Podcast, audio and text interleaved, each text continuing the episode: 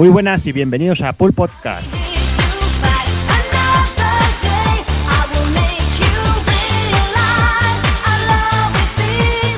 Ya estamos de nuevo aquí, otro mes, como siempre, el programa número 12. Eh, bueno, pasaremos sobre todo el tema de octubre, analizaremos Resident Evil. Y bueno, vamos, vamos a ir saludando aquí a, los señores que están por aquí, que esta vez no estamos juntitos, pero bueno, es lo que toca, cada uno en su fría habitación con su micro y, es lo que hay. Y empezamos por el señor Rup, que el mes pasado estaba malico y me parece que este también estaba por el camino. ¿Cómo vamos, Rup? Buenas, aquí vamos mejor sobreviviendo ahí al puto invierno de mierda este. pero bien, bien, aquí vamos. Queda invierno por, por delante, ¿eh? me parece a mí. Pues sí, sí, pero cuento con vuestro calor y vuestro, vuestra compañía ficticia bien, para, para aguantarlo. Bien, bien. Morirás entonces. Pues sí, ya, por eso. Evil, ¿tú qué tal? Muy bueno. Pues nada, esperando aquí para hablar de, un juego que yo creo que, ha sido bastante polémico. Sobre todo en notas y eso. Sí, bueno, luego hablaremos. Takokun, Buenos días, buenas tardes, buenas noches. Pues nada, yo aquí otro mesecito más, aguantando un poquito el invierno y la verdad que no me meteré mucho con el Resident porque no lo he tocado, pero vengo fuerte con la Vita este mes. Mm.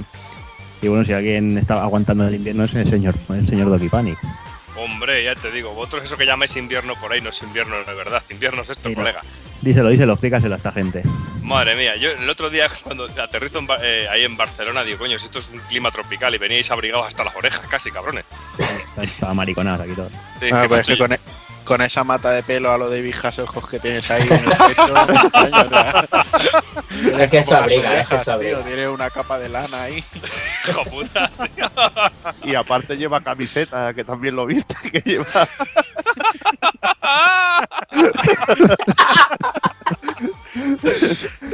bueno, en por fin. eso, en fin. En fin, pasemos, pasemos con, con Hazard, que lo tenemos ahí calladico al pobre. Sí, sí, es que iba a decir eso, pero total, ya, ya lo han dicho ellos y tienen toda la razón. Bueno, aquí estamos ya no, ya no en directo, pero bueno, seguimos, seguimos adelante. Sí, hombre, en falso directo. Ahí. Sí, bueno. Pues nada, vamos, vamos ya al lío, porque si no, como siempre, nos alargamos.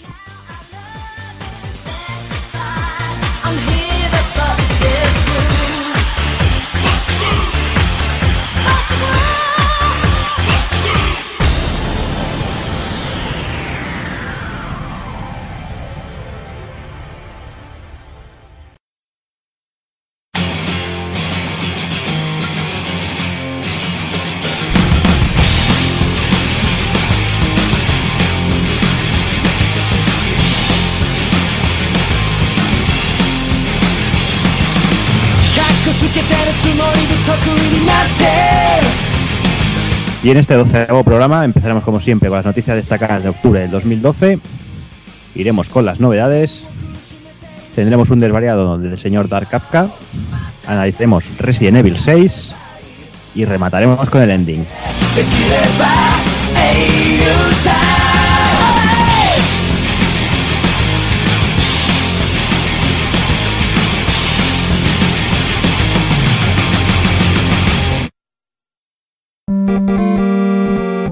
pulpofrito.com. Me gusta.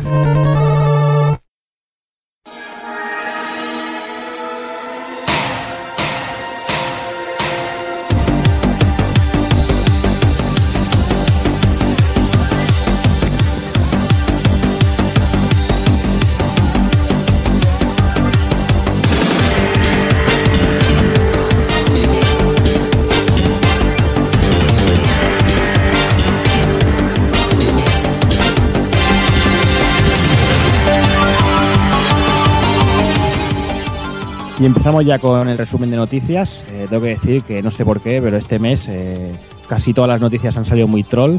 No sé si es que las he buscado a posta o, lo, que, lo que había, pero bueno. La primera se la quiero dedicar al señor Ruff, que ya la he leído ya antes así por encima, ya se ha quedado aquí todo loco. Y bueno, realmente, eh, bueno, como todos sabéis, el Clip de Destisky, o Cliffy B, como le gusta que le llamen, abandonó Epic Games en el mes, a, a principios de octubre.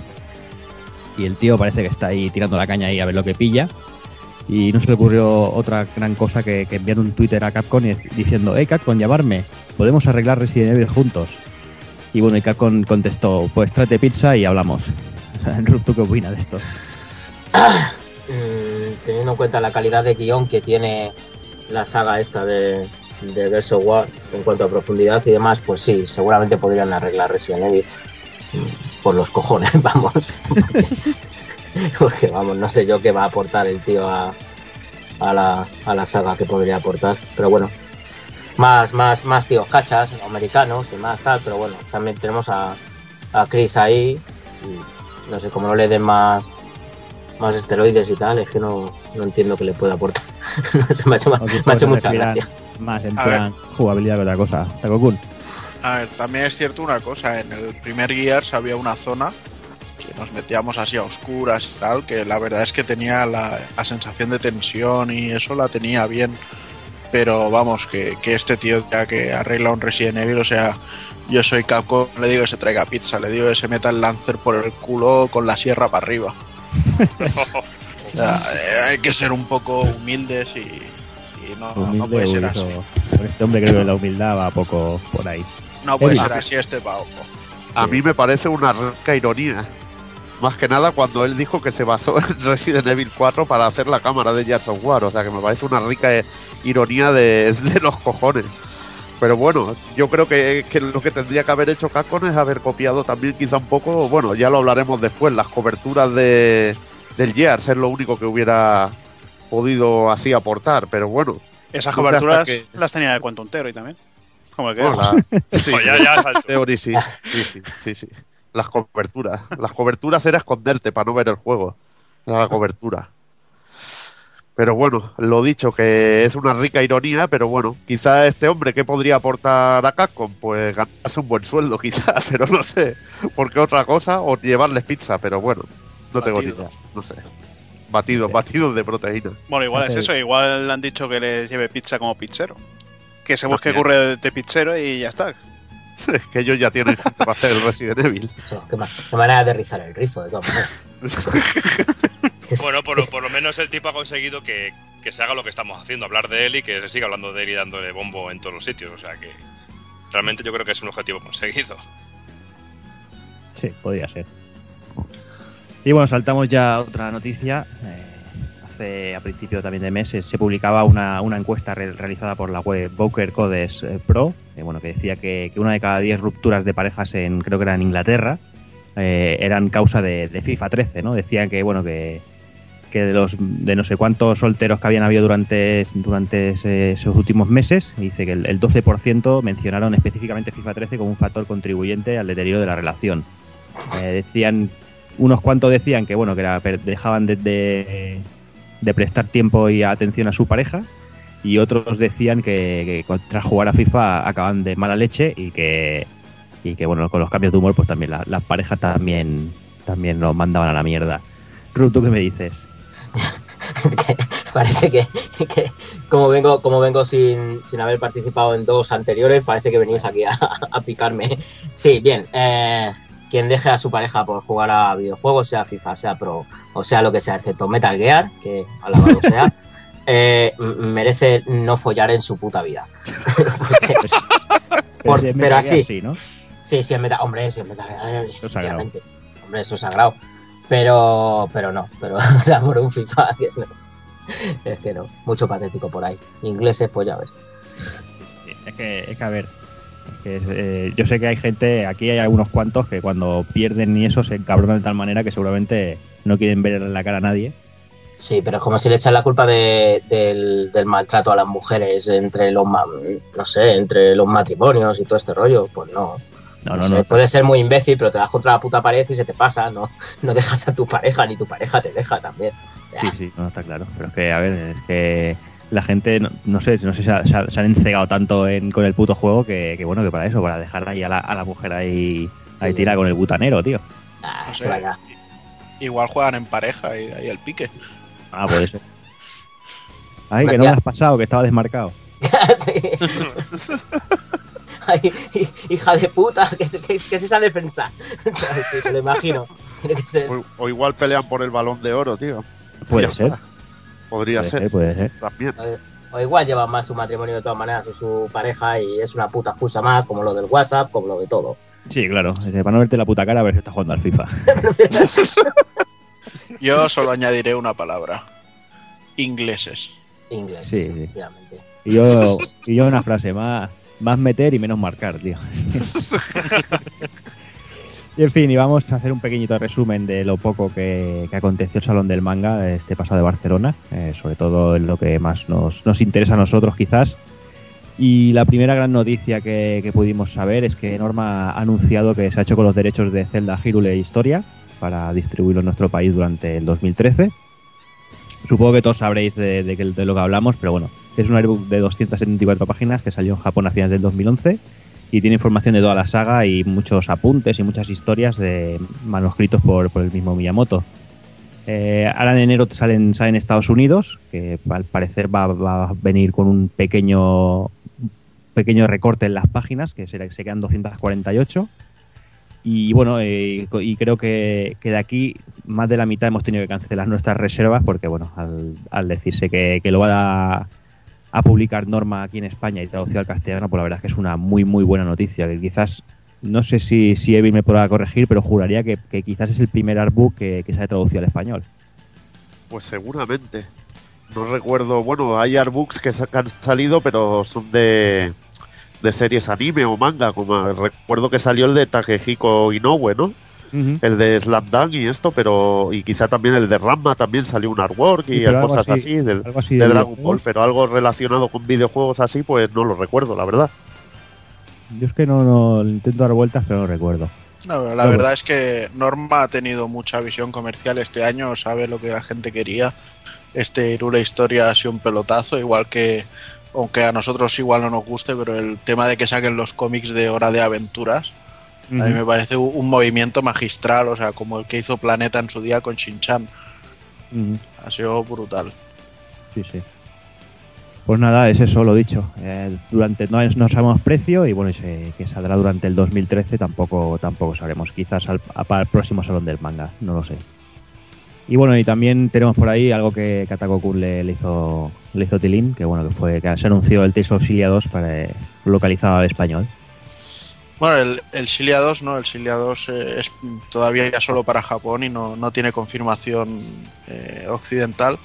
Pero Hideo Baba salió antes de la conferencia de, de Hiroshi Matsuyama, salió haciendo un, un pequeño vídeo en el que hablaba en castellano y nos confirmaba que, Tales of Shilia nos llegará en castellano durante el 2013. No sabemos todavía fecha, pero calculad que entre marzo y agosto será cuando más o menos lo lancen. Y bueno, sin duda es una gran noticia porque es el primer Tales of que llega en castellano que no sea porque hay una financiación detrás por parte de Nintendo. Entonces puede ser un, un buen principio. Y a ver si vende bien y con eso licencian el, el Shilia 2 para nosotros. Ujú, hombre, bienvenido sea. Pues sí, la verdad es que sí. Y bueno, pues después suyo, pues eh, estuvo la eh, la conferencia que hizo Matsuyama, eh, presentaron un poquito la edición coleccionista del, del Naruto 3, que bueno, no deja de ser una, una edición con una figura que, y un artbook y banda sonora y unos trajes y tal. Y, luego, bueno, se vieron un- unas batallas eh, que no podíamos grabar y tal. Yo la verdad es que no estuve en esa parte. Y previamente a ello, pues tuvimos un poquito de tiempo para, para hacer una, una pequeña entrevista con él. Y la verdad es que es un tío muy majo, muy, bueno, muy a lo que va, ¿no? O sea, ha venido a vendernos un producto y a, dar una buena imagen y yo creo que lo ha conseguido. Aunque la verdad es que en la entrevista no, no se estiró mucho, no se mojó y había muchas preguntas que nos decía no puedo contestar ahora o no puedo, no puedo darte más información o pídeselo a Bandai Namco. Mm, Sí, realmente venía a, a promocionar el juego, vamos, Exacto. a, a- a más de eso, poco más. Exacto. Y bueno, os comento un poco lo, lo que se vio, que no lo pudo ver Taco Kun, pero lo vimos Hazard y, y yo mismo, que fue bueno una demo de Naruto con varios combates y salió primero bueno con los siete espadachines de la niebla y, y el bueno y luego lo que mostró que muy cachondo de lo del traje de Goku para, para Naruto y nos enseñó un vídeo bueno un vídeo un combate con, con Naruto vestido de Goku y nos dijo que viéramos la diferencia que había con el Naruto normal.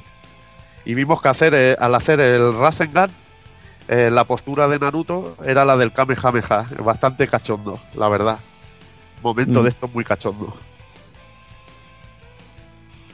Bien, y bueno, y ya terminando con el tema del, del salón del manga, eh, bueno, tenían, había un stand por ahí con, con varias Wii U's funcionando. Ay, no sé, no sé. Evil, ese Tekken. Uh, ese Tekken me dejó un poquito frío, igual que muchos de los juegos que, que se vieron allí. También el Batman se veía quizá más pobre que, que las versiones de, de 360 y Play 3. Pero bueno, olía, también. olía, olía rancio. Todo. Sí, no, lo que pasa es que podía ser que, que fueran versiones que no son las finales. Entonces tampoco vas a valorar aún del todo, pero la verdad que el Tekken eh, vi unos fallos de, de frame rate y esto que, que iba un poco brusco el juego y unas ralentizadas ahí muy extrañas que no sé, que no lo encuentro normal y, la verdad que en ese aspecto me fue un poco peligroso, pero yo ya sé que la Wii U la voy a pillar porque quiero jugar a los juegos de, de Nintendo en HD y es lo que hay. Y a mí me da igual con- que sea... Pero con el Tekken aún tiene un pase porque el juego en sí, el Tekken Tag, que lleva un mes en el mercado y dices, bueno, a lo mejor están aún todavía tocando el código. Pero lo del Batman es aberrante, o sea, un juego que lleva un año en el mercado y que petardee de esa manera como petardeaba. Pero bueno, No, a, mí no, lo que, a mí lo que realmente me chocó fue el tamaño de la consola, o sea, es como un DVD de los antiguos, de aquellos grandes que te ocupaban toda la mesa del Eres salón. más exagerado, tío. Era muy más grande, o exagerado. sea, Era- muy grande, muy exagerado, grande. tío. Eres muy exagerado. Era como una Wii, pero de, de profunda, pues, pues sí, era como un vídeo. Pero es más, peque- es más pequeña que la 360 tranquilamente, la nueva, y, y seguramente que la Play 3. es, como, es como poner una, una Wii delante de otra. Ahí está. Sí, luego, yo luego, luego estuve mirando el Zombie U este y yo me quedé flipando de, de que tenía la sensación de que, que estábamos jugando al, al Left 4 Dead realmente. ¿Sabes? Que gráficamente no me pareció para nada potente y no me gustó nada. Y lo que decís de que petardeo con el Batman es que petar, petardeaba muchísimo. No sé si era una versión muy temprana o no, pero hostias, es que cantaba mucho y eso que tampoco me paré mucho a mirar, pero lo que lo poco que veía, yo estaba viendo algunas cosas que eran aberrantes, realmente. Y luego con el Assassin's Creed, pues no vi ninguna diferencia realmente. Ahí sí que vi una versión bastante fiel a lo que yo estoy jugando ahora mismo. Y de Darksiders 2, pues parecido, tampoco vi mucha diferencia. Es que en el Darksiders 2 mejoras no vas a ver. Anda, ya. Troleo gratis, Juana. bueno, también comentar que aparte de la Wii U también habían juegos de 3DS. Estaba otra vez el Castlevania con la misma demo que, que vimos en el, en el Game Lab. Pero bueno, lo curioso es que había varios juegos japoneses y podías probar el, el próximo Fire Emblem que llegará aquí en Europa, bueno, que llegará a Occidente, suponemos que traducido al castellano, como lo suele hacer Nintendo. Y tenías la oportunidad de probar algún titulillo japo. Pero, Es pero una putada que era estuviera- el stand ese de, de Castlevania, ¿eh? De Etagokun, esos cuadros Ya guapos ves, que habían allí, ¿eh? Tengo que enviarle un mail al de Konami a ver si me regala un cuadro de eso. A mí lo, lo que me pareció tope de raro es que estuviera por allí el, el Brave Default Japo de la 3DS, y teniendo en cuenta que no creo que lo hablamos por aquí. Era en plan, ¿cómo? No, no me jodáis así. Sí, mira. Mira, mira, no sé. Otro que había también era el Zero Escape, ¿no? Que me parece que es una aventura así tipo tipo Phoenix Wright y todo esto, no sé si de level 5 o... Eh, bueno, es de Chunsoft y es la Mm. continuación del Nine Hours, Nine, Nine no sé qué, Eso, Nine no sé cuánto. Vale, lo que pasa es que ya aprovecho para comentaros, el colega Roy Ramker de, de otakufreaks.com Mm. se puso en contacto con ellos y parece que el juego sale distribuido en Europa, bueno, eh, por Rising Star, pero en España no han, no han conseguido distribuidor, entonces aquí en España no va a salir. Y realmente eh, yo todavía no lo he probado el primero, pero tengo intención de hacerme con los dos. El Nine Hours, Nine One de Hand, del Hand de Porens, lo, lo pillaré en DS y el Zero Escape lo pillaré en Vita, porque además dicen que si no juegas el primero, que te pierdes muchísima parte de la historia, que realmente dicen que es una historia acojonante. Así que si alguien tiene intención de hacerse con ellos, Sí, sí, yo voy a... pues yo eh, los voy a tendremos, pillar. tendremos que tirar de, de mercado UK esta vez porque no hay más remedio. Muy bien, y nada, y para acabar las, las noticias, tengo por ahí un- unos debatillos ahí que no sé si darán mucho de sí, pero bueno, yo, yo los suelto aquí y si el que se quiera tirar al pescuezo, pues ya sabes. Eh, como todos sabéis, eh, bueno, eh, Nintendo está ahí a piñón con sus Nintendo Directs y sus historias. Y no sé si, si, si alguno las la ha escuchado, pero bueno, Iwata dijo, como últimamente parece que, que dice todo el mundo, que, que por cada Wii U que, que vendan eh, estarán perdiendo dinero.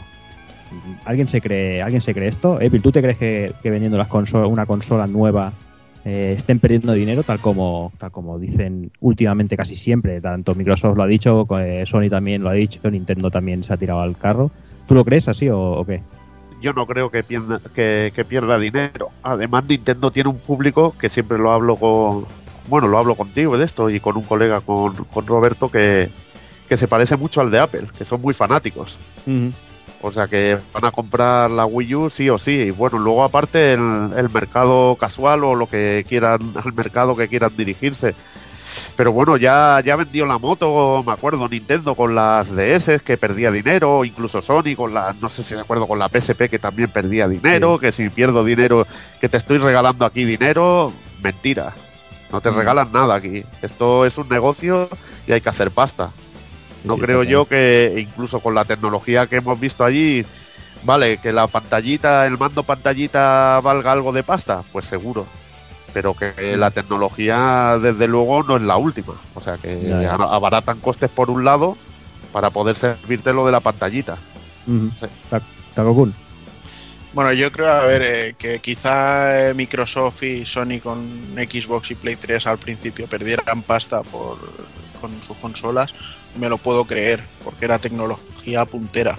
Pero que Nintendo lo pierda ahora, que, que realmente, o sea, es como, los- es como las pantallas de LED. Hace 5 o 6 años eran carísimas y ahora que ya las fabrican a mansalva a los chinos, pues las tenemos ya, te compras tres paquetes de Choco Crispies y te regalan una tele de LED. Aquí es lo mismo, o sea, la tecnología que está vendiendo Nintendo es antigua y no, no tiene nada, o sea, lo único es la tablet y tampoco que sea una tablet para tirar cohetes, es para pasarte lo que tienes en pantalla y ya está.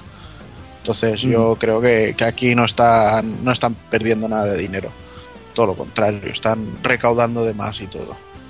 Ujú. Bueno, eso escudan en eso, ¿no? Que, que- que bajan el precio por debajo del precio de coste para, bueno, para captar público y todas esas movidas. Pero bueno, lo que decir, yo no, no- dudo mucho que, que- que- que quieran perder, o sea, que se pongan, se dispongan a perder pasta para, para captar público, pero bueno. Otra de las Yo es que- cositas, eh, dime, dime, dime todo. Yo es que no creo que nadie, o sea, no es que lo vendan por debajo para de esto, es que si la pusieran más cara no creo que la gente se la comprara, o sea, la gente les ha ido comprando la Wii pues por casi una consola que no, a ver, que para lo que es ha sido cara, pero aún así pues, la gente decía, oh, 200 euros y juego al tenis con el mandito de los cojones. Y así se lo pongo a la, a la abuela para que haga el no sé qué. Claro, sí, o sea, la, Wii ha sido eso y realmente ha tenido buenos juegos, sí, pero contados con, con las dos manos. O sea, el público real ha sido ese. Y la Wii U, si mm, siguen la misma estela, que parece que es lo que siguen, por mucho que ahora nos quieran vender eh, que son más hardcore, eh, si la ponen más cara, la gente va a decir esto te lo compras a tu puta madre. Mm. Y bueno, y para ir acabando ya, eh, hoy tú, Takokun, has, publicado una noticia muy interesante en Pulprito, que bueno, que decía que, que, bueno, que ha habido un- una persona, creo que no, citabas nombre y nada, que había cogido y, cansado ya de tener que, explicarle a su hija, bueno, todas las historias y todos los juegos y todo eso con, con, héroes masculinos. El tío ha aprovechado el Wind Waker, que quizás es el link un poco más andrógino de todos, ¿no? Que puedes decir, tú, esto es- puede ser un crío, puede ser una cría, lo que sea. Y, y ha cogido la ISO del juego de GameCube y la, la ha cambiado todos los, pronombres masculinos y lo, ha- movido a, femenino. No sé cómo lo ves tú, Takokun, porque yo creo que, bueno, que en parte tiene, tiene razón, ¿no? Cuando, bueno, A ver, o sea, el, el concepto quizás sea un poco una gilipollez, pero que un padre dedique ese tiempo, bueno, no sé lo que le habrá llevado de tiempo, pero esa intención a hacer que su hija esté más cómoda jugando, o sea, para mí es para quitarme el sombrero y decirle a este hombre, oiga, usted tiene un, un par de cojones no como persona, sino como padre y como todo, o sea, realmente demuestra que, que se preocupa por, por algo, ¿no? Entonces yo lo veo de puta madre. Un poco exagerado, pues quizá, pero, pero lo veo puta madre. Hombre, igual quizá el hombre está cansado de que su hija, para, para llevar sus heroínas, solo pueda jugar a juego de las princesitas Disney y mariconadas de esas varias. Sí, pero bueno, también es eso, que la, que cría tiene tres años y medio, o sea, no, no creo que la cría sepa leer mucho No, lo que pone en el Zelda. Ahora mismo no. Rup, que, que si quiere un, un juego con una protagonista femenina, que le compre un juego con una protagonista femenina. Y aparte, ¿cuántos, cuántos años ha dicho que tiene? tres y medio. Tres años y medio. Tres y medio. ¿Qué coño hace con tres años y medio jugando a un Zelda? Ah, ¿Dónde está el ya, problema? ¿Dónde está el problema?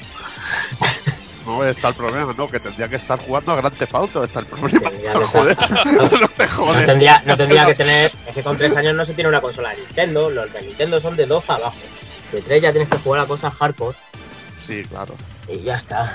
Que no, a mí me parece una gilipollez y ya está. No sé. Ahí eh, está demostrando unas carencias afectivas. Sí, totales. Tu madre no me quiere, tu padre no me quiere. Y, Ya y- y ade- y además de verdad, o sea, Y además, que además de verdad. O sea, dicen coño una rata. claro, folla por deporte. Que, mm, nada, yo, yo digo, no sé, a mí me parece una gilipollez. Pero bueno, oye, es un, es un detalle. Es un detalle, pero yo qué sé. Es que luego va, el ojo de ese padre es el que le intenta enseñar igualdad y cosas así. Yo qué sé. Me parece una. Bueno, pues nada. Bueno, yo creo que no creo, creo que está, no está tan mal, bueno, pero bueno, también lo veo una, pérdida de tiempo y más con esa edad. Si la niña fuera un poco más mayor, pues mira, todavía lo podría entender. Pero bueno. En fin, señores, dejamos aquí las noticias y vamos, vamos a por las novedades.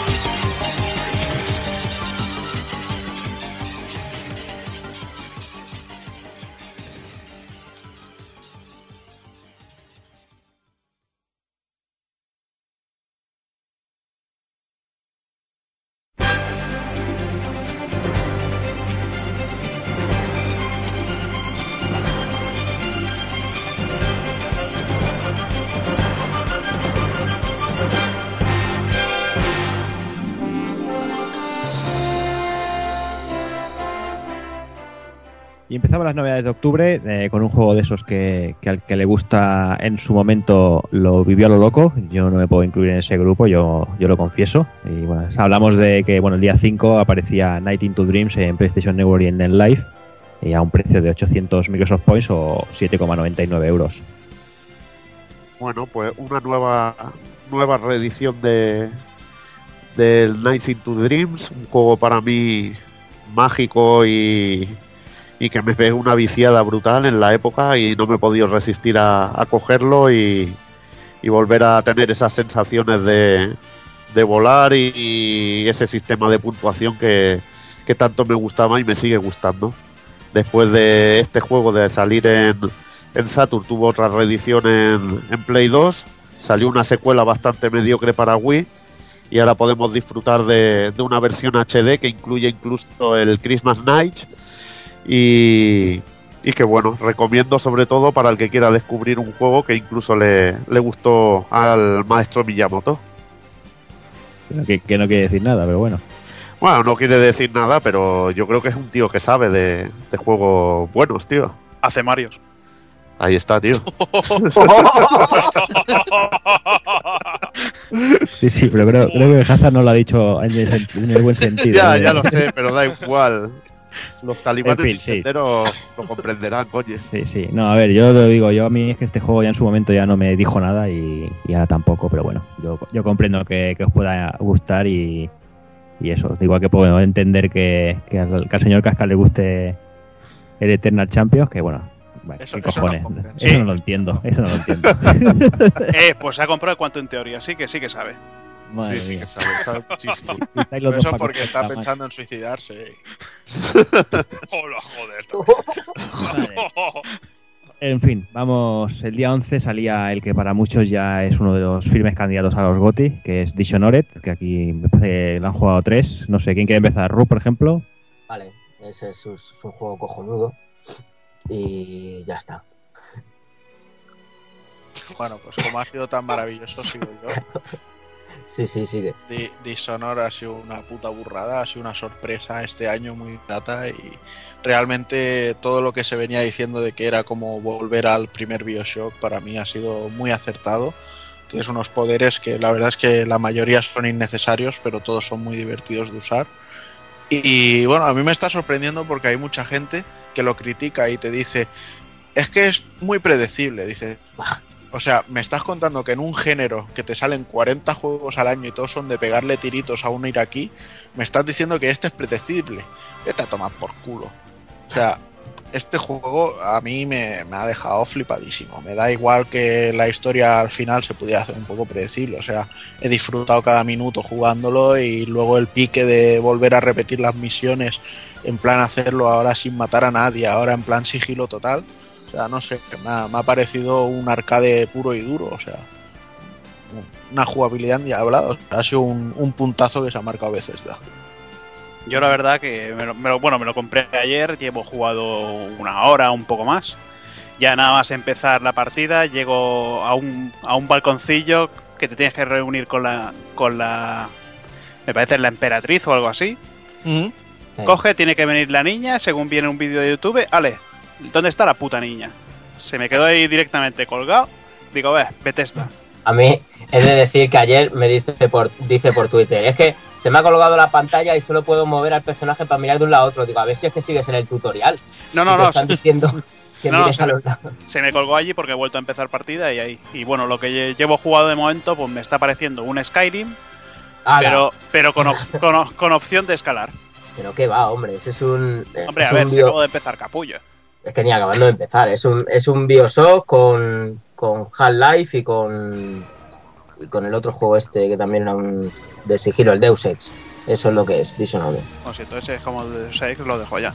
Vale, el primero, No, no. idiota, no el, Es- el Gunman Revolution. Pero es lo que yo digo, o sea, es más, más de acción, más frenético, no, no es tan... O sea, en el Deus Ex eh, tienes que hablar con 20.000 personas y hacer 30.000 cosas ahí charrando. A mí eso me... O sea, te mete en el juego sí, pero también me aburría. En este no, en este es más... Es, es un juego de acción. Tiene Sí, sus toques, pero es un juego de acción. Lo digo sobre todo en lo referente al sigilo. Lo referente al sigilo sí que es más, más Deus Ex y tal. Y me lo pasé en normal, no me lo pasé en fácil, eh, cuidado. Lo hice Ojo. por el hijo puta troll este del, del Hazard, que si no me iba a estar mareando la perdiz ahí todo el día. y- Pero nada, está bien. Eh, está bien. pero me dijiste que lo bajaste un momento. Ah, No, no, una polla, una polla, no lo bajé, ¿eh? que me lo hice de tirón ahí en normal. Me mataron Sí, un par de veces, pero sí. Bueno, No, creo que la- eso a la gente se la suda. Ya, ya lo sé, como tú. Pero, No, yo lo juego en difícil. no, no, que Sí, yo no, que como no. tú se la sudas a la gente. Pero digo que, que no, que eso, que está bien y ya está. Es, es un juegazo y para mí es el GOTY este año. Junto con 3 y ya está. Hala. Ya así directamente. Sí, sí, sí, es que, no- que queda ya por salir. No sé, de aquí a fin de año no queda nada. Bueno, que juega el Assassin's Creed, pero dudo yo que, que, que Assassin's Creed le ponga yo de GOTY. Mm. Así que, Y bueno, eh, una semana después, el 26 exactamente, salía tras meses de espera Street Fighter Cross Tekken paradita, que creo que Doki está ahí entrenándose a tope con él. Claro que sí. Y mira, eh, para mí es una oportunidad de tener otra, otra máquina y otro juego donde recibir hostias por todos lados. O sea que mejor imposible. Y bueno, pues me está encantando esta versión y parece una que está siendo brutal, sobre todo a, ni- a nivel técnico, porque el juego luce a las mil maravillas y es casi como tener una, la misma versión de juego de Play 3 en la, palma de la mano. Salvando las, dis- las distancias un poco, ¿sabes? Pero me parece brutal. Sobre todo me ha sorprendido todo el tema de los, escenarios, que yo pensaba que en un principio que iban a ser escenarios a mejor un poquito más eh, eh, fijos, sin, ningún tipo de movimiento, y luego me ha sorprendido que se reducen el número de personajes o de acciones que hay en el escenario, pero son casi como evoluciones a lo que vemos en el, en lo que vemos, por ejemplo, en el, Street Fighter Cross Tekken de, la- de las, plata- de las consolas de, sobremesa. Y bueno, pues es una versión completísima con todos los personajes que podíamos tener en el último DLC que salió para el juego, con todos los con todos lo- con los trajes también ya que se pueden descargar también en la consola si tenemos las dos versiones y bueno yo me está pareciendo una versión genial sobre todo para echarse unas partidas por ahí cuando estás en el autobús o en el tren o muchas veces por no andar poniendo el juego me estoy poniendo a jugar directamente a él para entrenar para la próxima vez que os vea a ver si os puedo ganar aunque sea un round A mí que me lo dejaste, Doki, la verdad que, que me dejaste echar una partida y me pasé el juego. Me sorprendió muchísimo, sobre todo lo que dijiste de lo que me acabas de contar de, de los escenarios, porque son tienen animaciones distintas, igual están un poco recortados, pero tienen animaciones que no salen en el original y parecen como lo que tú dices, una evolución de, del otro, que sean como que tengan- tienen un toque que lo hacen distinto. Eh, me gusta más que, por ejemplo, que el, que el Marvel, que lo vi mucho más recortado y este lo he visto más completo. A pesar de que le, han quitado la sombra a los personajes, creo que es un detalle que, que las sombras, la verdad, no influyen en la jugabilidad. Y, y el juego eh, es verdaderamente un calco de- del juego de sobremesa. Y, y la verdad que es increíble disfrutar de un juego tan potente en una consola portátil. Muy bien, y el mismo día eh, también salía Profesor Layton y la máscara de los prodigios para Nintendo 3DS, que creo que, que Hazard busca problemas. Sí, busco problemas porque esta- eh, había jugado al, al primer Ace Attorney de DS y bueno, como no había probado ningún, ningún juego de mierda de estos, de Profesor Layton, digo, voy a probar a comprarme uno, a ver, digo, porque un juego que lo que vayan a sacar uno que mezcle los dos, los dos juegos tiene que ser bueno. Y nada, pues unos puzzles sencillos, aburridos, y bueno, lo único que destaco de momento, lo poco que llego, son los gráficos en 3D y también eh, también destaco pues un poco los vídeos que tiene bastante y el doblaje en español pues bueno el, el Lighton parece el Loquendo hablando pero bueno dentro de cabe bueno supongo que lo continuaré a ver si mejora un poquito y a ver si hay puzzles algo más complicados ¿Será el Punset o no? Eh, pues yo qué sé saldrá algún enano blanco con el pelo blanco por ahí Igual sale ahí de Final Boss o algo. seguro seguro de momento no lo he visto No lo has visto, bueno. Estate atento por si acaso, que ya sabes tú que el tío, tío iba buscando problemas por ahí. ¿eh? sí sí Y hablando de juegos así de puzzles y mariconadas varias, eh, Takokun eh, ha estado estos últimos días jugando a Smartas para, para Vita, eh, bueno, de PSN. Pues sí, la verdad es que me llegó así un poco de improviso y bueno, eh, Smartas no deja de ser el, el brain training de, de PlayStation. ¿Vale? Lo único en vez de salirnos el Dr. Kawashima, pues vemos un, icono del Messenger en feo. Pero bueno, el, el juego, no sé, me, me ha hecho mucha gracia, me ha, me ha pillado así por sorpresa está muy bien. Tiene sus pruebas de aritmética, de lógica, de lenguaje y cosillas así. Y sobre todo pues bueno aprovecha todas las funcionalidades eh, táctiles de la consola. Y aparte también eh, todo el tema del NIAR para dejar piques por las zonas y eh, bueno luego tiene más funcionalidades para jugar online y eso pero no sé está está muy guay. Para hacer ya te digo para hacer unas partiditas así de te haces tus 5 o 6 pruebas diarias que Mm. te mida cómo tienes el lóbulo cerebral tal en cada momento y listo, ¿sabes? O sea, no, está, está guay. Bueno, ya que estoy contigo, eh, nos comentabas que, que, bueno que no solemos hacerlo, pero, pero bueno, vamos a hacer una excepción y bueno, es que el día 30 salía en Estados Unidos Ragnarok Odyssey y bueno, que, que has estado dando caña y querías, querías comentar un poquillo sobre él. Pues sí, la verdad es que sí, o sea, lo, lo pillé pensando que iba a ser un, juego con alma Monster Hunter y la verdad es que me ha sorprendido gratamente encontrar que aparte del tema Monster Hunter, bebe mucho también de, de la jugabilidad del Fantasy Star Online. Entonces, eh, la verdad es que esta gente de Gung-Ho con Game Arts han, han, montado un juego muy. No sé, o sea, es. Tiene un gameplay muy, muy divertido, está, está muy logrado. ¿Vale? Técnicamente el juego es un poco sosete para lo que puede dar de sí la PS Vita. Pero todo lo demás, o sea, artísticamente, la cantidad de equipamiento que puedes hacer, realmente es como en Ragnarok Online, todo el tema que tenía de las cartas para equipar a los personajes y luego para farmear enemigos, para crear diferentes equipamientos. O sea, es exactamente igual en ese aspecto. O sea, han mantenido bastante fiel al, al original. Y bueno, la, la, música también me parece bastante buena. Es de, si no recuerdo mal, del compositor del, del Final Fantasy Crystal Chronicles. Uh -huh. Y bueno, en, en, conjunto ya digo, es un, un, juego muy sólido y bueno, es un género que, que quizá necesitaba ya la PS Vita hasta que llegue el Fantasy Star por aquí. Muy bien. Y el día 31 también salía bueno, uno de estos que ya casi salen casi cada año, que bueno, era la, la tercera entrega de Assassin's Creed, que Doki ya la ha empezado y está ahí dándolo todo con ella. Pues sí, una, una entrega casi que vamos casi a entrega por año y sin el casi. Es que es una entrega por año realmente, como que es eh, realmente.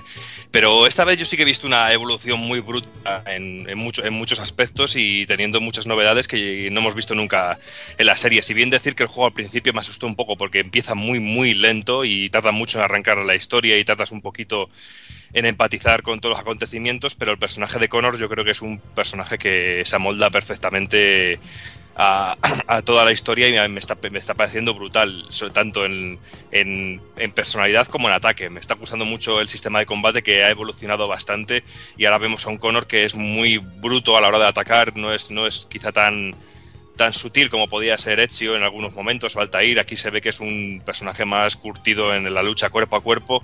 Incluso ahora sí, antes era muy fácil en todos los combates o mejor dar un botón continuamente y podías ganar todos los, com- los combates contra los enemigos. Aquí no. Aquí cualquier enemigo que nos encontremos nos puede zurrar por todos lados en, en cualquier momento. Y luego también la nueva función esta de escalar los árboles también me ha parecido muy, muy interesante. Y lo de poder entrar por los edificios, que está un poco está un poco bastante medido para que sea muy cinematográfico, pero bueno, eh, me está pareciendo el juego genial y no llevo mucho tiempo, solo llevo unas 7 o 8 horas de juego y me está, me está encantando, no, me, no se me está haciendo repetitivo y me está pareciendo que de todas las entregas que ha habido de Assassin's Creed, que ha sido como la evolución más gorda que ha habido en toda la saga realmente. Ya, ya. Es que joder, macho, tío, vaya parrafada. Ya me, me he Rápida olvidado, carrerilla. me he olvidado y todo de lo que iba a decir yo, pero bueno, yo llevo tres horas de juego. El principio con el, con el personaje. Con el personaje que te dejan controlar. Insufrible. En el barco más insufrible todavía. Y bueno, hasta que no empiezas a controlar a, Connor, que lo ves creciendo poco a poco. Eso también se me ha hecho un poquito insufrible. Hasta que. Hasta que no coges el traje de, de asesino, me parece a mí que. Que no es cuando empieza a arrancar verdaderamente el juego. Tienes. Ya, pero date cuenta también que, que es un personaje nuevo, es un nuevo carácter y tienes que conocerle desde el principio. También con Ezio al principio íbamos desde que nacemos hasta que el personaje crece. Tampoco es que fuera un, un comienzo de juego muy, muy potente y muy, muy ágil, ¿sabes? Bueno, nacía, crecía ahí, le mataban a la familia, ya empezaba, se ponía el traje y el tío, oh, ya soy el gran El- asesino. El, in- el inicio de Assassin's Creed 2 es un puto bodrio. También. Joder, macho. Y bueno, Bueno, eso es- depende cómo lo veas y depende de lo que te gusten las historias. A mí que yo, por ejemplo, vengo mucho del mundo del cine y doy mucha importancia a las historias, yo creo que ar- argumentalmente es muy importante que te presenten un personaje que, que te va a acompañar durante muchas horas. Si vosotros os conformáis con un personaje que os dicen, venga, vas para allá y adelante y a, y a todo trapo, pues bueno. Pero es que no. Realmente, Ezio es una mierda de personaje también. Vale, vale. Bueno, yo creo que es muy relativo y hay que, eso sería un tema a debatir y sería muy largo, pero bueno. no otra, sé. otra cosa es que cuando se pone el traje de asesino sin capucha parece un drag queen. es verdad, hasta que no se pone la capucha y dices, tío, que va de, va de drag queen o qué? Joder. Para, Te deja Para- roto, tío. Te deja roto, tío. para, Doki, para Doki también sería algo debatible. Sería- No, hombre, no sé, yo no sé las amistades que tiene Hazard. es- Cada uno está acostumbrado. Ya la conoces ya. En fin, señores, eh, el mismo día también salía su, lo que podíamos considerar su, su primo del pueblo, Assassin's Creed 3 Liberation para Vita, que creo que Takokun también la, la ha estado jugando un ratico. Pues la verdad es que sí, ya de entrada ya tiene un detalle que hace que, que me guste tenerlo y es simplemente que no, que no es un port de Assassin's Creed 3, o sea, todos pensábamos que las compañías se iban a tirar por lo fácil, como por ejemplo han hecho ahora Activision con el, con el Black Ops o el que sea que sale, pero realmente no, este Assassin's Creed es una entrega propia y realmente nos presenta una personaje, una protagonista nueva que tiene bastante interés, tiene su, su trasfondo propio y bueno, representa que se ha comercializado el tema este de Abstergo y que ahora cualquiera puede vivir experiencias de asesinos y nos cuentan un poco la historia pues de, Abelín, que bueno, es una niña que por lo que te dicen al principio parece como que se pierde de, al lado de su madre y la detienen y a partir de ahí ya eh, bueno, la, la vida le va cambiando. Y lo cierto es que el juego me, me está gustando mucho porque técnicamente se ve de lujo, técnicamente se ve y se mueve de lujo. Y además eh, tiene unas funciones que me gustan mucho. Por ejemplo, eh, con Abelín puedes cambiar de trajes. Tienes tres trajes para ir intercalando en la historia. El de dama, el de esclava y el de asesina. Entonces cuando vas, por ejemplo, como si fueras una dama, pues puedes cortejar a los, a los soldados y a los guardias y todo eso. Y te, lo, y te van persiguiendo, o sea, te van siguiendo, lanzándote piropos. Entonces cuando ya estás que no hay nadie a la vista, pues le puedes clavar el, cuchillo. Porque yendo de dama con ese vestido no puedes ni correr, ni, ni saltar, ni nada. Sin embargo, si vas, por ejemplo, vestido de esclavo, pues eh, coges una caja y es más fácil pasar los, los, puntos de control donde hay guardias y cosas así, o te mezclas con otros esclavos y, vas eh, barriendo y haciendo cosas para recabar información de ellos, y luego pues eh, de asesinar, que es lo de, toda la vida. Lo único que me ha dejado un poco frío de esta entrega, el tema del online, más que nada porque el, sistema online de, de, Assassin's Creed en sí me, me gusta bastante y en esta entrega han optado por el, por el modo este de... Ah, no me saldrá. De conquistar eh, ciudades. Eh, envío X soldados a tal sitio y que vayan subiendo de nivel. Entonces, no es lo mismo. Eh, a mí me gustaba el otro, pero bueno. Uh -huh. Tendré que pillar el Assassin's Creed 3 para seguir jugando eso online. Uh -huh. Y nada, y también me sigo quedando contigo, ya que te tengo, que también el mismo día también te llamamos Need for Speed Most Wanted. Pues sí, este es otro de los que. Este sí que he tenido oportunidad de probarlo en Play 3 y PS Vita. Decir que la adaptación a PS Vita es burrísima, o sea, es prácticamente idéntico que en Play 3. Y bueno, yo la verdad es que los que me conocéis ya sabéis que yo ni juegos deportivos, ni conducción, ni, ni FPS, pero bueno, últimamente se está rompiendo un poco esa regla y, y lo cierto es que con los juegos de conducción, si está Criterion de por medio, pues ya la cosa cambia. O sea, a mí, a mí me hablas de un burnout y, y, te digo que me voy a pasar horas divirtiéndome como, como, un niño. Y en este caso, pues bueno, encontramos eso, un Need for Speed hecho por Criterion, en el que tenemos una ciudad, un mapa grande en el que nos vamos moviendo por ahí. Y bueno, vamos encontrando diferentes coches en los que nos podemos meter, bueno, podemos cambiar de coche y cada coche tiene sus, sus misiones, sus pruebas, por llamarlo así.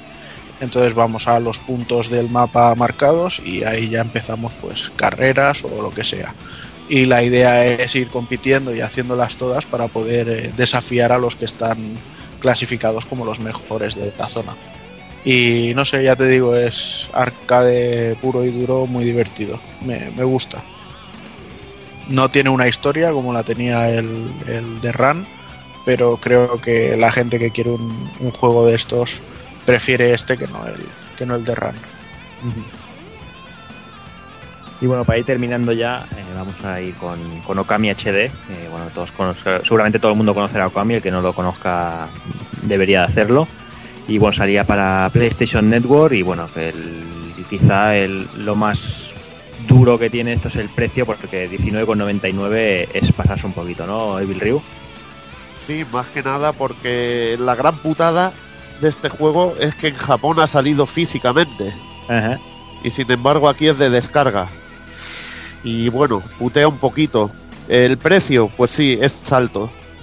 Pero eh, son de 30 a 50 horas de vicio a un nivel supremo. De un juego que ya gráficamente era una obra de arte. Y que en HD, pues impresionante.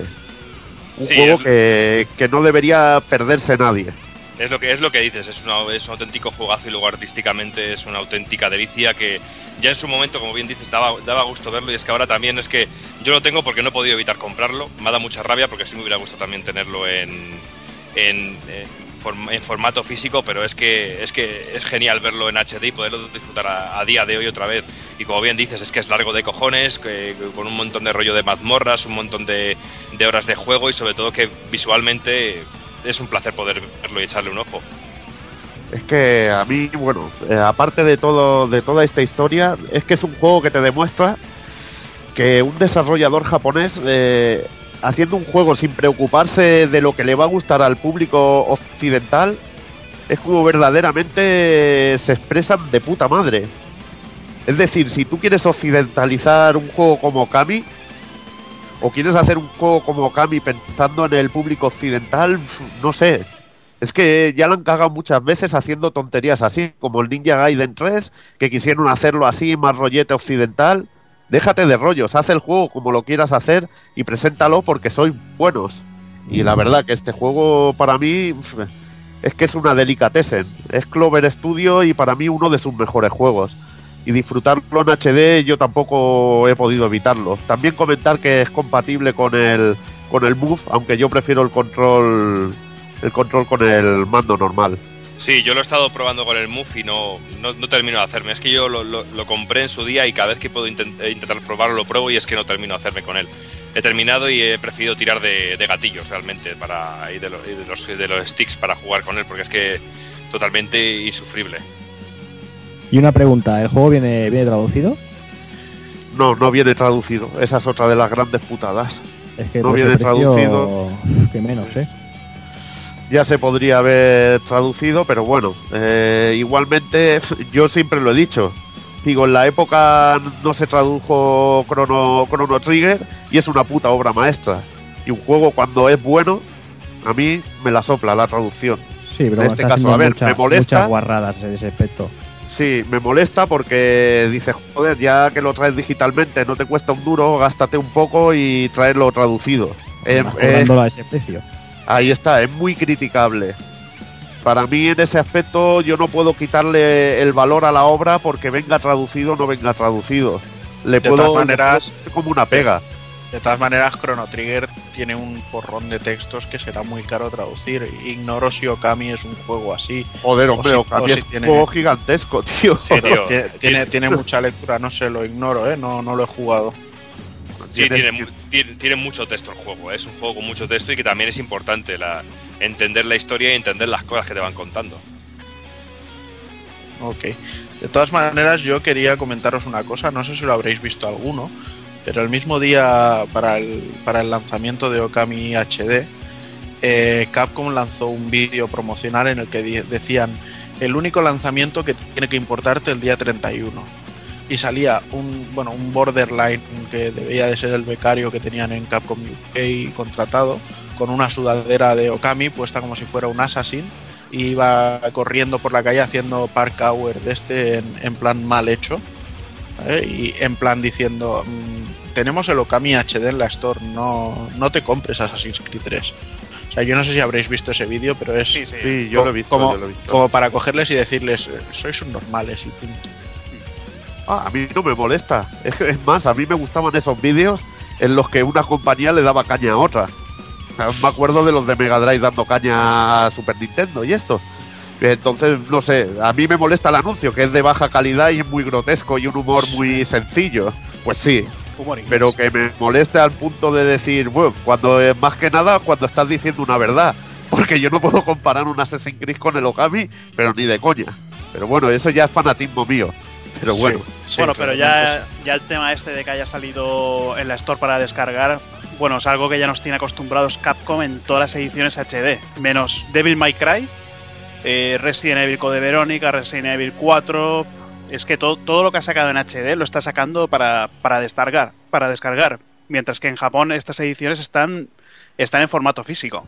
e incluso en formato que si lo pillas en la tienda es una pasada. Que tiene unas ediciones estas Sí. especiales, tío. Son brutales. Pero bueno, a mí prefiero que llegue y lo pueda disfrutar a que no llegue. Pues nada, pues eso. Si prefieres disfrutarlo, disfrútalo con salud. El perro con ventilador. Cállate. Ah, Y bueno, señores, Perro vamos a ir acabando. Eh, este mes también han salido cositas como Retro City Rampage, Medal of Honor Warfighter, Rocksmith o Forza Horizon, pero bueno, mm, por falta de tiempo, dinero o ganas, no, ninguno lo hemos jugado y para, y para inventarnos algo preferimos dejarlos aparte y tú y lo que hay. Así que nada, vamos, vamos a ir a por el análisis de Resident Evil 6.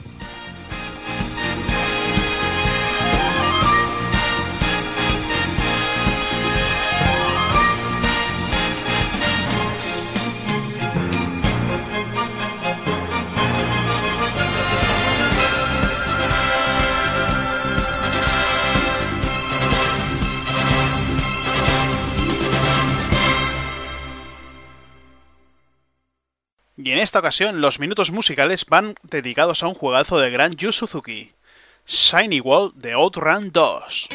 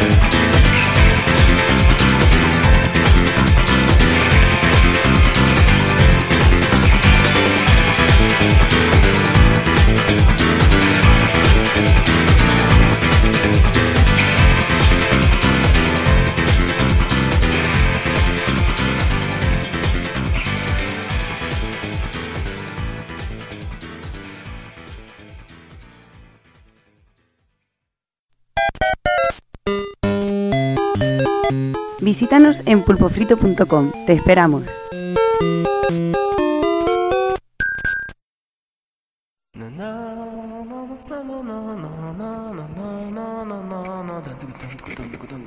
Desvariando. Desvarío. Desvaríos. Desvaríos. Desvaríos. Desvaríos.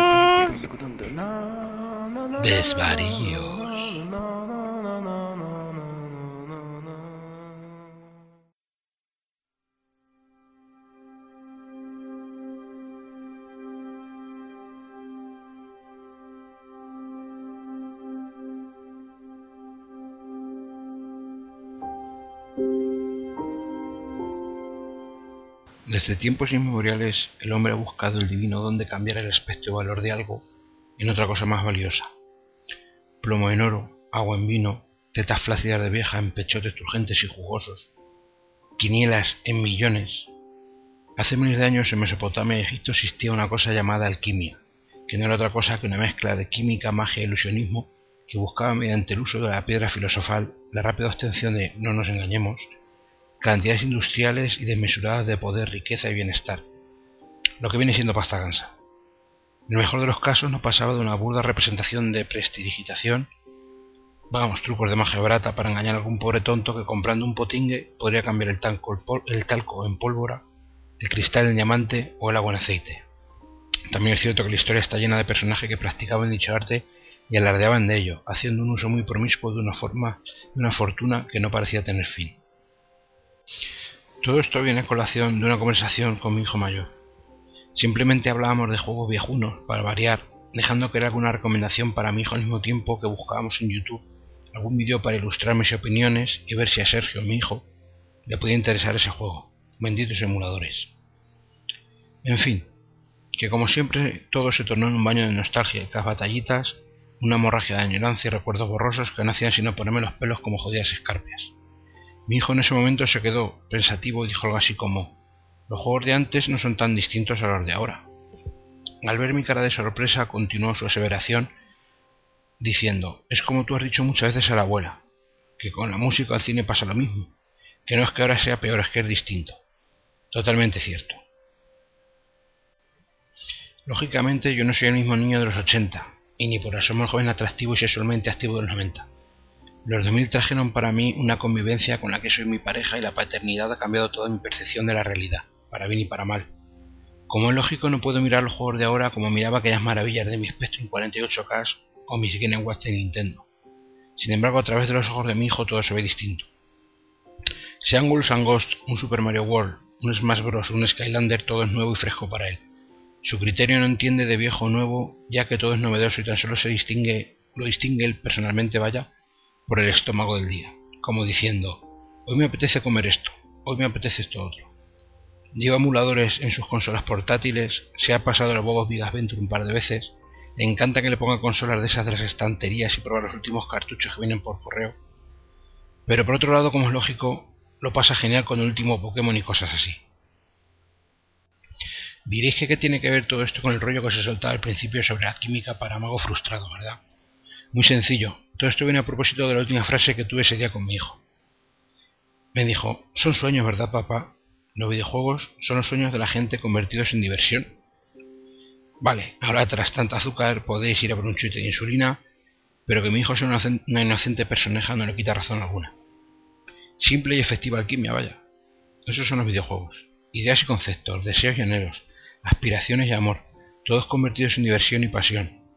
Como decían en la peli de Watchmen que pude ver el otro día por fin, es como convertir el aire en oro. Lógicamente cualquier tipo de arte se podría tomar así. Coge una partitura o un lienzo y si tienes suerte lo transformarás en dinero. Sé que todo esto lo hemos hablado una mil veces por Twitter e incluso de forma interna aquí en Pulpo Fritos. Pero a mí me encanta que mi hijo lo haya descubierto por él mismo. Supongo que tomando todo como algo nuevo nada es tan malo ni nada es tan bueno. Por ejemplo, los DLCs para él no son malos, ya que es algo muy común. Y él no ha vivido la época en la que todo venía gratis de forma, digamos, escondida en el juego. Una saga no la verá como prostituida porque para él cada entrega es prácticamente nueva.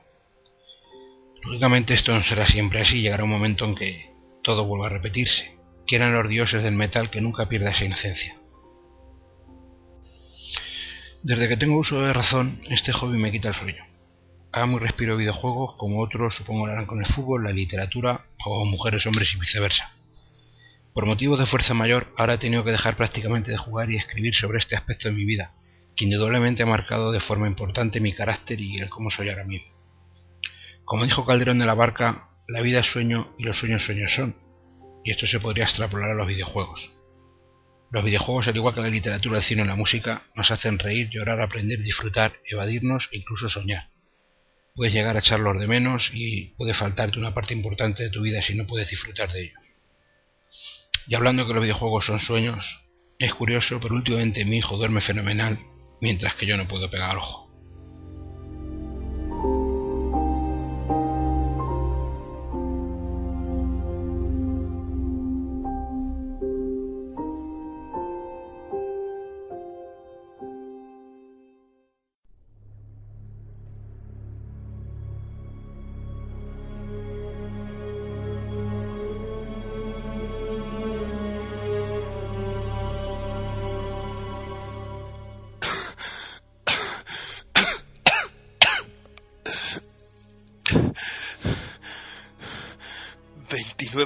De 2013. Talaux. Son las 8 y 55 de la noche. Estábamos en la sala de actos de la universidad esperando la rueda de prensa del presidente. Cuando hemos escuchado disparos en el pasillo.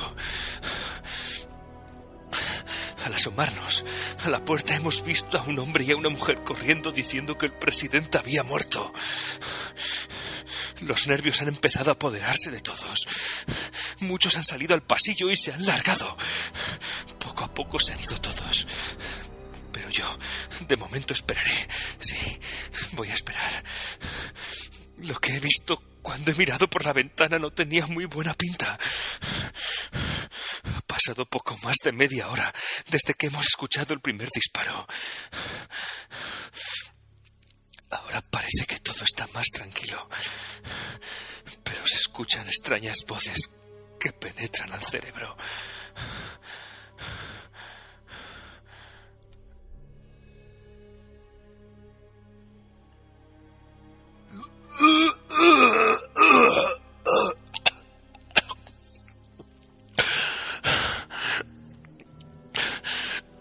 Nueve y media de la noche. Conseguí huir de la universidad por la azotea. Por suerte la escalera de emergencia aún estaba en buen estado y de una patada he podido bajarla. Al llegar al jardín el fuerte olor a putrefacción me ha provocado arcadas y he tenido que vomitar. Todo está lleno de cadáveres. Coche de policía me impide el paso. Debajo de él hay uno de esos seres aplastado y aún moviéndose. Se acerca. Intenta atraparme. De la nada han ido apareciendo bichos enormes. He tenido que salir huyendo y he conseguido entrar en el metro. Más de esos seres muertos. Alguno de ellos sin cabeza.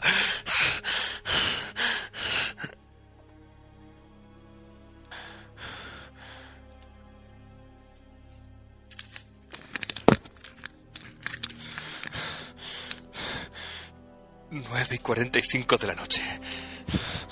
He conseguido un arma, pero solo le quedan dos balas. Será mejor que no las desaproveche. Quizás haya un momento en el que las necesite de verdad. Mientras intentaré evitar a estos bichos.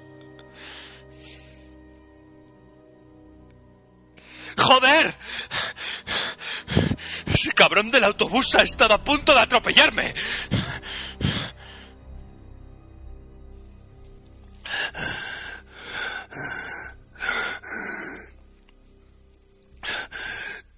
Diez y diecisiete de la noche. Ya no me queda agua. Voy dirección a la catedral. Según el mensaje que escuché el día de... Allí se está reuniendo todo un grupo de supervivientes. Espero llegar a tiempo para el rescate. Llego a una intersección en la que hay un autocar volcado. Parece ser el mismo que estuvo a punto de matarme. Sus ocupantes están todos muertos. Joder. Empiezo a acostumbrarme a toda esta puta mierda.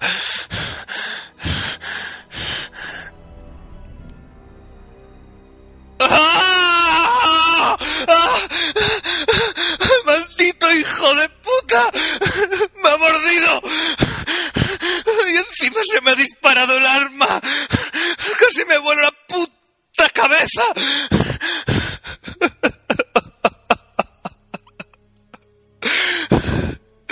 Son las once de la noche y la iglesia está llena de cadáveres.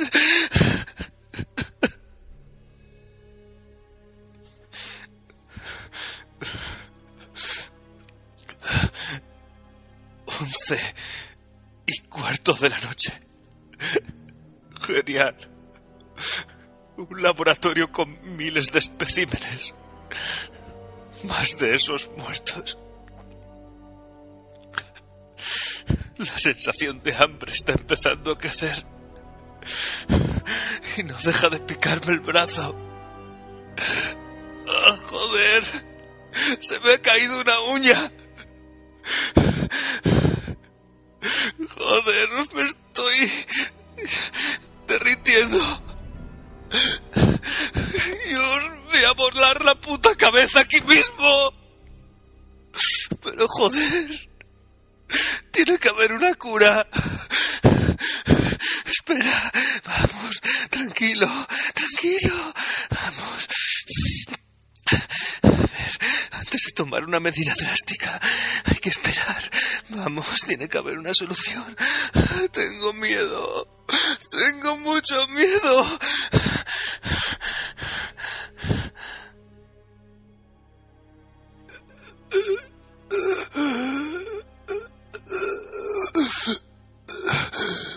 Once y cincuenta y nueve de la noche.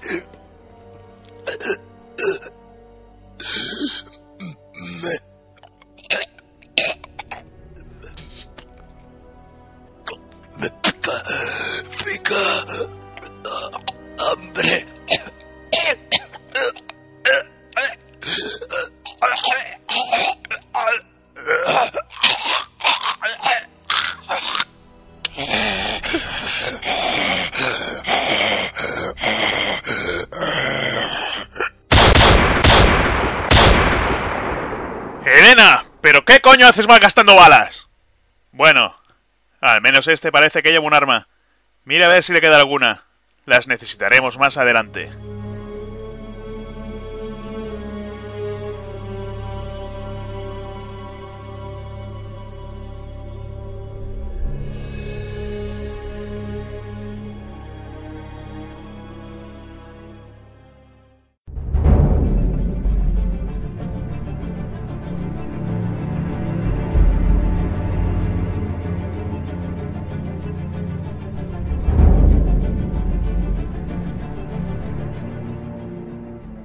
Resident Evil 6 es un juego de esos esperados, sobre todo por, por nuestra parte. eh, lo hemos estado esperando desde que se, que se anunció.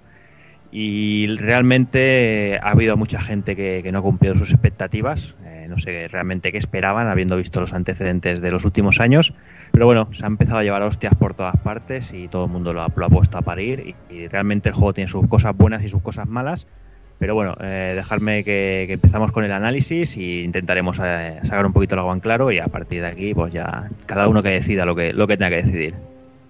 Sí, pues como bien dices, pues es un juego que tiene sus cosas buenas, tiene sus cosas malas, es un juego que des- desde aquel tráiler que empezó a hipear todo el mundo se ha ido degradando eso poco a poco y cada vez que se iba acercando el título ya empezábamos a oír rumores de prostitución de la saga y, y de puticlub con luces rojas que, que eh, ponía el nombre de Capcom y esas cosas, argumentos para mi gusto bastante absurdos porque si bien pudo decepcionar el juego tanto la cuarta o la quinta entrega, yo creo que este Resident Evil 6 realmente ha sido una evolución a todo eso. Y bueno, y tampoco podemos quejarnos porque este año hemos tenido una buena saturación de Resident Evil, como quien dice, porque hemos tenido tanto la versión para 3DS de Resident Evil Revelation, incluso ese spin-off que hubo de la mano de Slant 6, el Operation Recon City, un juego que para mi gusto era bastante interesante y siempre había que verlo desde un prisma diferente, pero bueno, yo creo que para todo amante de la saga, todo amante de los juegos de zombies y sobre todo de la saga de Capcom, pues yo creo que ha sido un año muy interesante porque hemos tenido de todo un poco y variedad ha habido bastante. Y, también decir que ese Resident Evil Revelation para 3DS a mí me parece un juego muy interesante con sus pequeños fallos, pero yo creo que es uno de los juegos más interesantes que podemos encontrar en el catálogo de 3DS. Y por fin eh, ya podemos tener entre, nos- en- entre nosotros y ya de aquí en casa y haber viciado, porque yo he dado muchas horas a este Resident Evil 6, el que yo creo que es el que yo puedo afirmar y es para mí el mejor ejerci- ejercicio dramático y palomitero del año. No sé qué os habrá parecido a vosotros del juego después de haberle jugado bastante, pero a mí me ha parecido que es una auténtica pasada en ese sentido. A nivel cinematográfico, a nivel de historia, a nivel de juego espectacular como para verlo en una pantalla grande. Sí, además, déjame que no lo hemos comentado, que quizás ah, puede haber algún aspecto que se pueda considerar spoiler, aunque bueno, que realmente ahora, hoy por hoy no lo es, pero bueno, vamos a empezar contando un poquito el- cómo inicia la historia.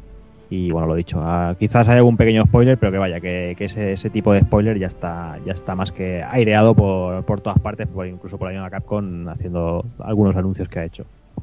Sí, bueno, pues sin más preámbulos vamos a hablar un poquito de la historia de este Resident Evil 6.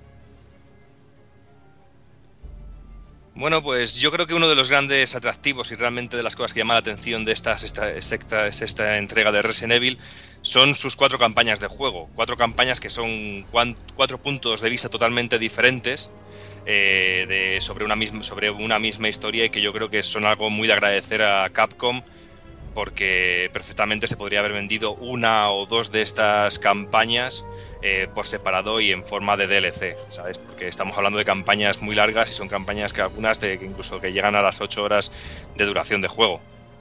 Bueno, lo que hubiera sido eso ya hacer la tumba de casco, porque la Sí, gente pero- está quemada con los DLCs y ya haces esto, pues ya la lías bien liada. Sí, No pero, ideas. Pero, no des ideas, ¿no? pero perfectamente podrían haber puesto las tres eh, campañas principales y la tercera que está desbloqueable la podrían haber vendido perfectamente, ¿sabes? O sea que yo creo que también es algo de agradecer. Y bueno, pues la historia se divide en cuatro campañas realmente, con cinco capítulos cada una, y la duración, y es que hay que tener en cuenta que la duración media de cualquier shooter a día de hoy ronda entre las seis u ocho horas, y Resident Evil en esencia es un shooter, no nos vamos a engañar, y alineado con algunos elementos propios, pero es un shooter y cada uno de los capítulos, como he dicho antes, pues dura entre las seis y ocho horas. Una duración que yo creo que más que aceptable, que se puede multiplicar por cuatro. Y yo creo que es algo muy, muy interesante.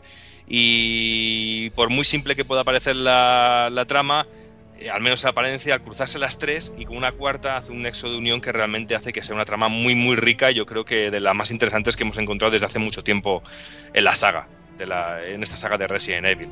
Y bueno, pues para a ver si querías decirme algo. Eh, sí, a ver, yo las historias las he visto muy bien individualmente, pero eso que, las, que con la cuartas tiene un nexo en común, el mundo se está yendo a la mierda y lo único que les importa a ellos es salvarse el culo. No se ve ninguna evolución con, bueno, con la solución de, todo, de todo el final, que es lo que me ha parecido a mí un poquito flojo en, lo que es la historia. Que está muy bien narrado individualmente, pero la historia en general no. Bueno, es lo que decíamos antes también cuando estábamos hablando de, eh, de Assassin's Creed. Realmente es, es, es muy debatible eso, tío. A mí me ha parecido muy interesante en conjunto la historia. ¿Sabes? Me ha parecido fantástico el poder ver historias muy diferentes, dándose en lugares muy diferentes y cómo coexionan todas las, todas las historias, porque dramáticamente es perfecto. Otra cosa que te guste más o menos, pero lo que es dramáticamente, el argumento es perfecto. No, no, sí, lo que digo yo, que a mí me ha gustado la historia, pero que, que lo que tiene el virus, el virus mundial, no lo, no lo, no lo acaban tocándolo tanto. Bueno, también date cuenta que se están guardando ciertas cosas también para una, para una continuación, que eso está más claro que el agua, ¿sabes? Sin querer spoilear nada. Esperemos. Esperemos. Y bueno, pues nada más empezar el juego, pues tenemos lo que es un prólogo de, en el cual controlamos a Leon y a Elena, en donde vemos como el presidente de los Estados Unidos está infectado. Esto no es ningún spoiler porque lo veíamos tanto en la demo como lo hemos visto en miles de vídeos o incluso en aquel vídeo que salió el primero. Y una vez superado este tutorial, entre comillas, o este, esta intro, pues es cuando podemos escoger cada una de las, las tres diferentes, en principio tres, eh, tramas a elegir. En, un, en un principio yo he tenido la sensación de que de inconexión y fuera de sitio todo lo que estaba ocurriendo. No entendía muy bien lo que estaba pasando con, con Leon ahí con, con Leon ahí metido, no, no entendía qué estaba pasando, no entendía el cambio, pero realmente es algo que, que luego ya vamos entendiendo mucho más adelante. Sí, porque Eh, te meten ahí en mitad del meollo ahí y no sabes por dónde, ni, ni es dónde que- estás, ni a dónde vas. eh. Es que realmente es cuando, cuando ves una película que funciona a través de flashbacks, de flashback, y de realmente te meten al principio, en el medio de todo, del- es como meterse en mitad de un tiroteo y no saber por dónde te vienen las balas realmente. Pues es la sensación que da un poco de confusión el, el inicio argumental de Resident Evil 6, que también es muy interesante, porque no te deja relajado en ningún momento. Pero bueno, una vez superado este, este prólogo, pues podemos escoger cualquiera de las, de las historias principales, de las tres, de las tres campañas, y podemos ir completándolas, completándolas en el orden que queramos. Es decir, que si, tenéis la- si vais a empezar ahora el juego, eh, no empecéis por la de Leon como hice yo, porque realmente te spoileas todo. Es, ¿ves? Es lo que le, lo que le dije yo a Zero Seed y como es las partidas que he, que he ido jugando con él, ha sido empezando con otros. Y él decía, pero ¿podemos ya empezar la de Leon? Digo, no, no, todavía no. Y luego, bueno, no sé si se habrá dado cuenta de lo, de lo que le dije que spoileaba, pero es que spo- te spoilead, pero todo, todo. Todo, es que realmente es como el hilo central que recorre todas las historias, aunque realmente empieza bastante adelantado en el tiempo. Eh, pero realmente te desvela muchas cosas. Luego cuando estás jugando la campaña de Chris o la campaña con Jake, hay cosas que dices, coño, esto ya lo sé, no tiene ningún misterio. O ese momento que te tiene que sorprender algo no te sorprende porque ya lo has visto con Leon. Leon realmente es como el spoiler de todo el juego. O sea que mi consejo es empezar quizá o mejor por la, la historia de Chris, realmente. Sí, No sé. además si, si nos vamos a los extras, que tenemos la recopila- el recopilatorio de vídeos, ahí tenemos un timeline de cada capítulo y, podemos eh, escogerlos eh, temporalmente y podemos ver ahí o lo que comentábamos, ¿no? Cuál puedes jugar antes y cuál no.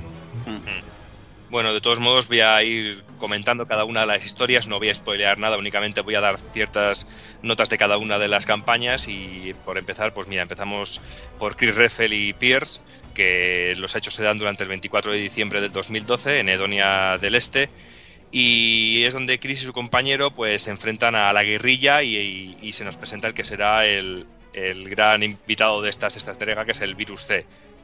Eh, es una campaña quizá, bueno, quizá no, es la campaña más de acción, es una campaña que es realmente un shooter eh, total, es un juego de acción totalmente y la narrativa queda totalmente desplazada a un lado para dar paso a un ritmo brutal y una acción continua. Sí, pero no todo, no todo es acción. Yo creo que más acción es la segunda, la segunda pantalla, la segunda misión, porque luego hay otras como, como la que vas por dentro de un edificio con el, con el enemigo invisible, que es un gran guiño al primer Resident Evil, que tienes que ir poco a poco porque, bueno, depende de la oscuridad que, hay- que tengas configurado el juego, giña bastante. Sí, pero no me refiero a que la primera escena, la primera parte de, la, de, la- de las misiones de Chris sea todo, general. Me refiero en general. Bueno, yo lo veo una mezcla de, de todo. Tiene de todo un poco. Bueno, tiene de todo un poco, pero me refiero que comparada con las otras tres, es realmente Sí, La, sí. que, tiene- la que tiene más acción de todas. Mm. Eh, nada más empezar, empezamos un poquito con, también con el tiempo un poco adelantado y vemos a un Chris que ha perdido totalmente la memoria y que no sabe ni dónde está, ni sabe, ni sabe ni quién es. Y, y es una escena muy cachonda la que vemos a Chris borracho y, le, y que le están intentando evitar que se, que se pelee. Bueno, a mí, es, a mí es una parte que me ha gustado mucho, que me ha hecho, que me ha hecho mucha gracia. Eh, bueno, luego también, el mismo 24 de diciembre de 2012 es cuando se dan los acontecimientos de la, de la historia de Serril y Jake, eh, también en, Ed- en Edonia del Este. Decir que el tercio, el tercio final del, juego de, esta campaña es totalmente diferente a lo visto en los otros. Es muy, es muy diferente y no os voy a decir nada para que, para, descubrir, para que lo descubréis vosotros mismos. Y bueno, pues como he dicho que los acontecimientos se dan al mismo tiempo que en la campaña de Chris y Serry recibe las órdenes de parte de Derek Simons, personaje importante, ya le iréis conociendo durante todo el juego, de capturar a Jake Muller, un mercenario que tiene los anticuerpos de- del nuevo virus C. Y Eh. Sherry, ¿eh? Acordaos, ¿eh? Sherry. Y Sherry, sí. La niña que, que, que, que el cabrón del Hazard se pone ahí el traje ese camello desnuda. Fo, ¿Cómo, Sí. ha cre- cómo ha- cómo ha crecido la niña, tío? Pero es, cada- que, pero es que, a ver, pensarlo, pensarlo bien. A ver, ese, ese es como, como la típica hermana de, de un amigo que la habéis visto desde pequeña crecer, tío. Eso no la puedes mirar con ojos Joder, tío. lascivos, Hazard, tío. Eso es de ser enfermo. Pues Pero por es- eso ahora cuando juego a Resident Evil 2 la cuido. Viendo cómo crece, joder. ¿Y qué coño Sí, pero que, Hazard? pero que Un tú, tú la has visto de cuando era pequeña, no, no, no, no puede ser, no puede ser. No la puedes mirar así, hombre. Pero que éramos pequeños nosotros también, tío. Nah. Nunca has sido pequeño, Hazard, tú siempre has sido un No, gran... sí. Yo soy uno grande, siempre. Bueno, pues decir que esta campaña, pues sobre todo a mí me ha parecido interesante la variedad de escenarios que tiene y que es un estilo de, juego muy, muy centrado en el cuerpo a cuerpo, donde se propician todas las situaciones para que sean acciones de distancia muy corta. Nos encontramos pues situaciones con mejor una ventisca de nieve o con un montón de partículas moviéndose por el, por el espacio para que nos- no tengamos acceso a una visión más alejada. Ah, A mí me recuerda también un poco eh, que tiene mucha, bueno, tiene el aspecto tampoco spoileando, pero bueno, ya, ya se ve en la propia intro de que te persigue un tipo muy peligroso y te da una cierta sensación al del que recuerda al Resident Evil 3, Sí, al Nemesis. al Nemesis. Digo un Nemesis, sí. Pero no sé, no sé si es lo que os ha parecido a vosotros, pero a mí de las, de las cuatro historias, realmente esta, esta es la que me ha parecido que tenía menos chicha, Sí. tanto a nivel jugable como de historia.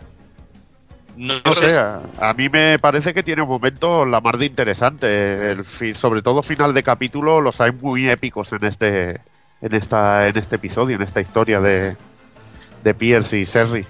Digo, de perdón, de Jake y Serry.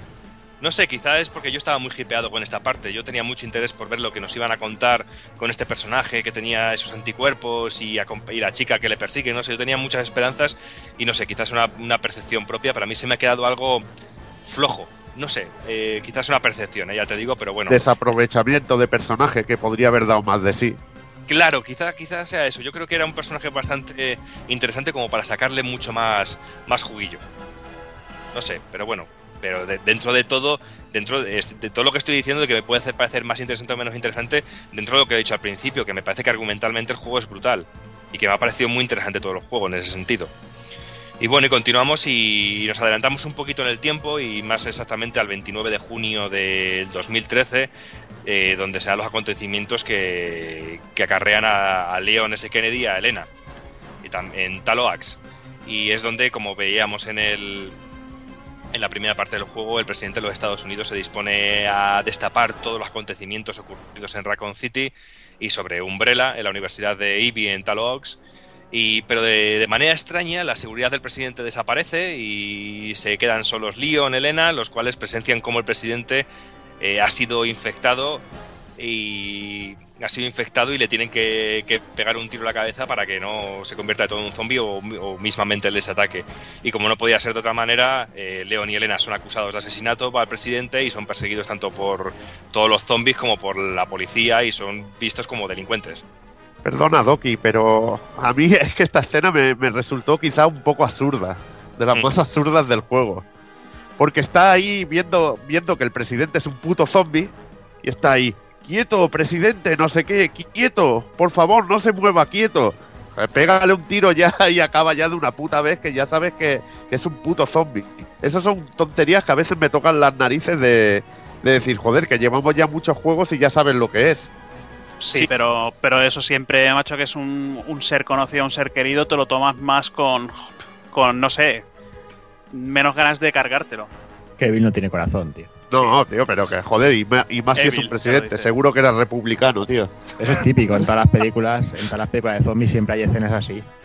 Ya, Siempre, tío, siempre hay escenas. Igualmente, también déjame aclarar que, que esto ocurre en el minuto uno de la campaña de Leon, o sea que no es spoiler ni nada, vamos. Sí, sí. que- O esto Es es. que empieza así. Sí, es el preludio del juego, realmente. Antes de poder elegir cualquier, No, no, no, no, no. cualquier otra de las, de, la- de las campañas, es lo primero que tenemos No, que no, hacer. no. lo primero de. Lo, empieza, lo primero de. Bueno, el prólogo, lo que tú dices, empieza con, con los dos. Digamos que Leon ayuda a levantarse a Elena y la llevas a rastras, en primera sí. persona. Vale, sí, Sí. vale, vale, vale. Sí. Lo del presidente es en la historia del Leon.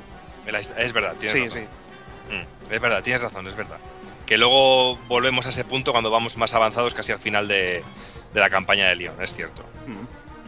Pues bueno, pues decir que esta campaña pues es la más completa a nivel cinematográfico, es la que más me ha parecido, la que está más cargada de, de vídeos, la que, como bien dices tú, Evil, que le podías ver poca lógica y que no le pega un tío directamente, hay mucha carga emocional aquí, hay mucha carga cinematográfica y se intenta dar esa intensidad al personaje y se- es la única manera que tiene de mostrar esa complicidad que Sí, tiene pero no tan exagerado, tío. Lo hubiera hecho un poquito más menos exagerado. Es que llega a ser exagerado. Me parece exagerada esa escena. ¡Presidente! ¡Pum! Hombre, tampoco, No, hombre, pero un tampoco es poquito eso. más. Pero es que se tira ahí dos minutos viendo cómo sale ahí, que se Pero es, que, acerca. pero es que tú piensas que tú piensas en el presidente y tú piensas en Rajoy, tío. Y a Rajoy le pegas un tiro antes, aunque no supieras que fuera un zombie, tío. Pero va directamente le pegas un tío y dice, coño, ¿qué quería que era un zombie? O sea, pero bueno. Está así, hostia, sería la leche, tío. Está usted desahuciado, pop. Bueno, no demos ideas que hay mucho loco y a ver si nos van a pasar ya te digo, cosas que bueno decir que es la campaña quizá más calmada entre comillas hay que decir porque la acción está muy por debajo de las campañas de Chris o de Jake por ejemplo pero bueno esto de calmada no hay que llevarse a confusiones porque hay momentos en los cuales tenemos enemigos por todos lados y que tenemos que batirnos a tiros o a patada limpia ¿eh? o sea que hay momentos auténticamente brutales en el que nos vemos rodeados de, enemigos por todos lados yo al principio cuando estaba jugando me asusté un poco porque veía que era capaz de matar a todos los enemigos que me salían en pantalla con cuatro patadas. Y ya llegó un punto en que no me dejaban de salir mínimo 5 o 6 a por mí todo el tiempo y hostias, hay momentos en los que te acorralan y que acojona de verdad hacer juego sobre todo porque hay mucha sensación de angustia y mucha sensación de, de soledad en algunos momentos y me pareció muy interesante. Hay escenas como la del cementerio que me pareció genial o escenas en las que te ves cerrado en un cubículo muy pequeño y no te dejan de, entrar enemigos por las ventanas. Son escenas realmente que son auténticas de, película, de, de peli de terror que nos podemos encontrar ahora mismo. Y es la, la campaña que realmente se ha hecho más énfasis en mm, contentar a los fans que pedían un poquito más de survival horror.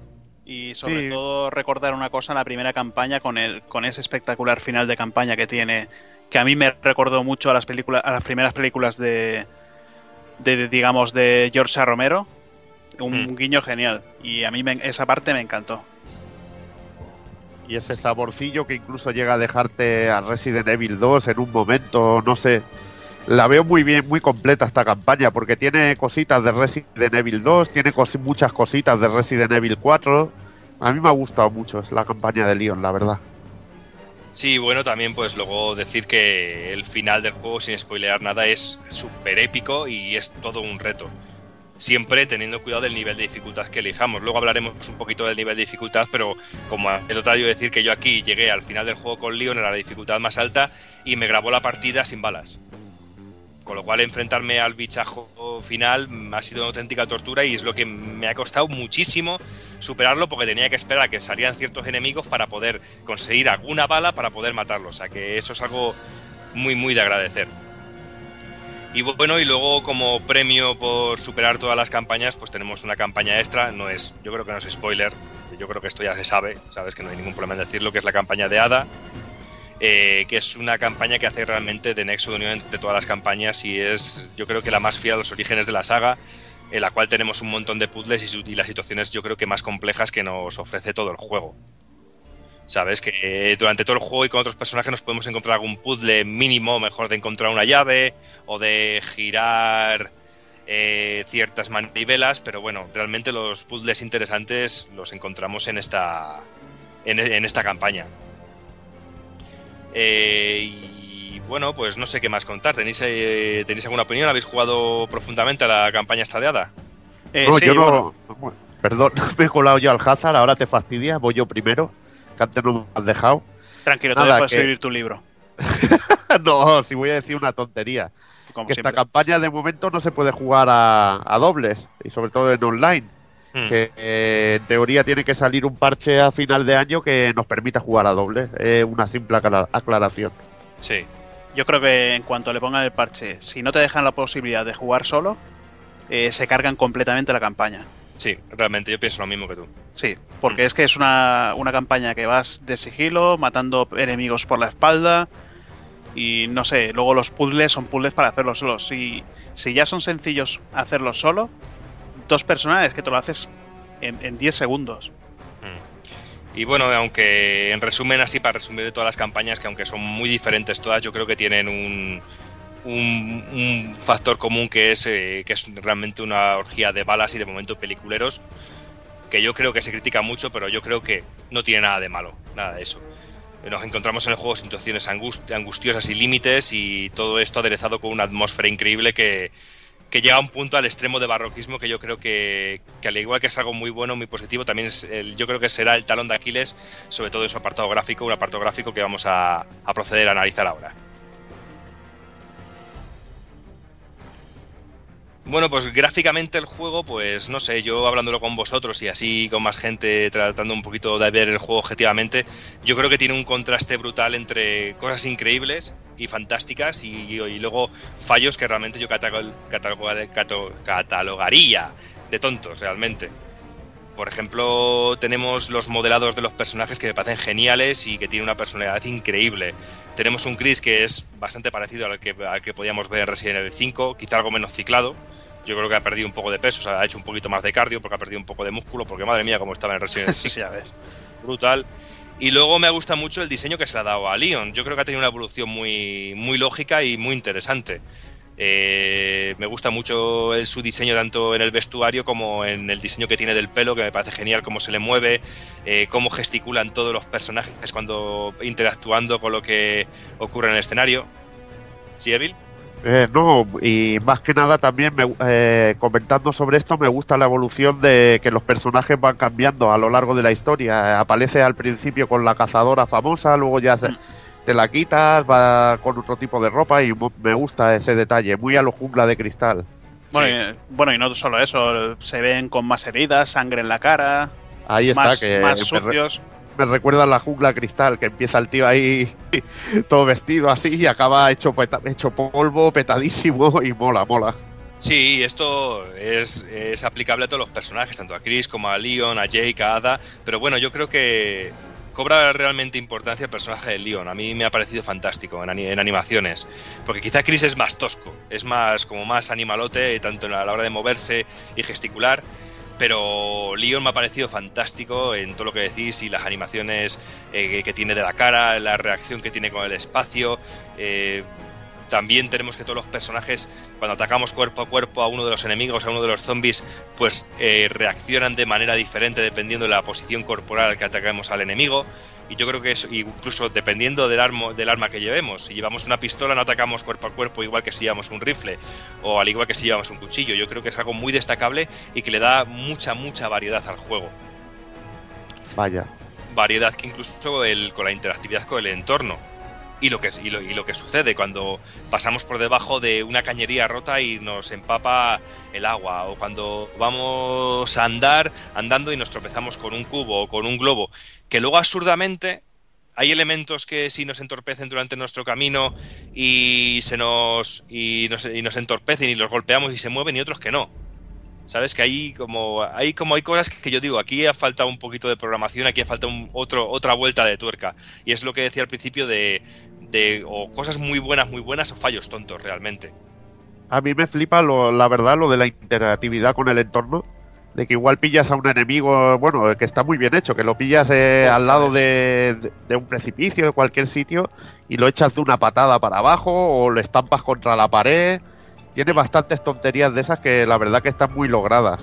Sí, yo no sé, cómo me parece que jugaba con, con Cero, en un momento que había como una cocina, que cogió y le metió la cabeza la cabeza al zombie, o no, era era una mano de estas que te atacan, que la metió, la metió a la olla.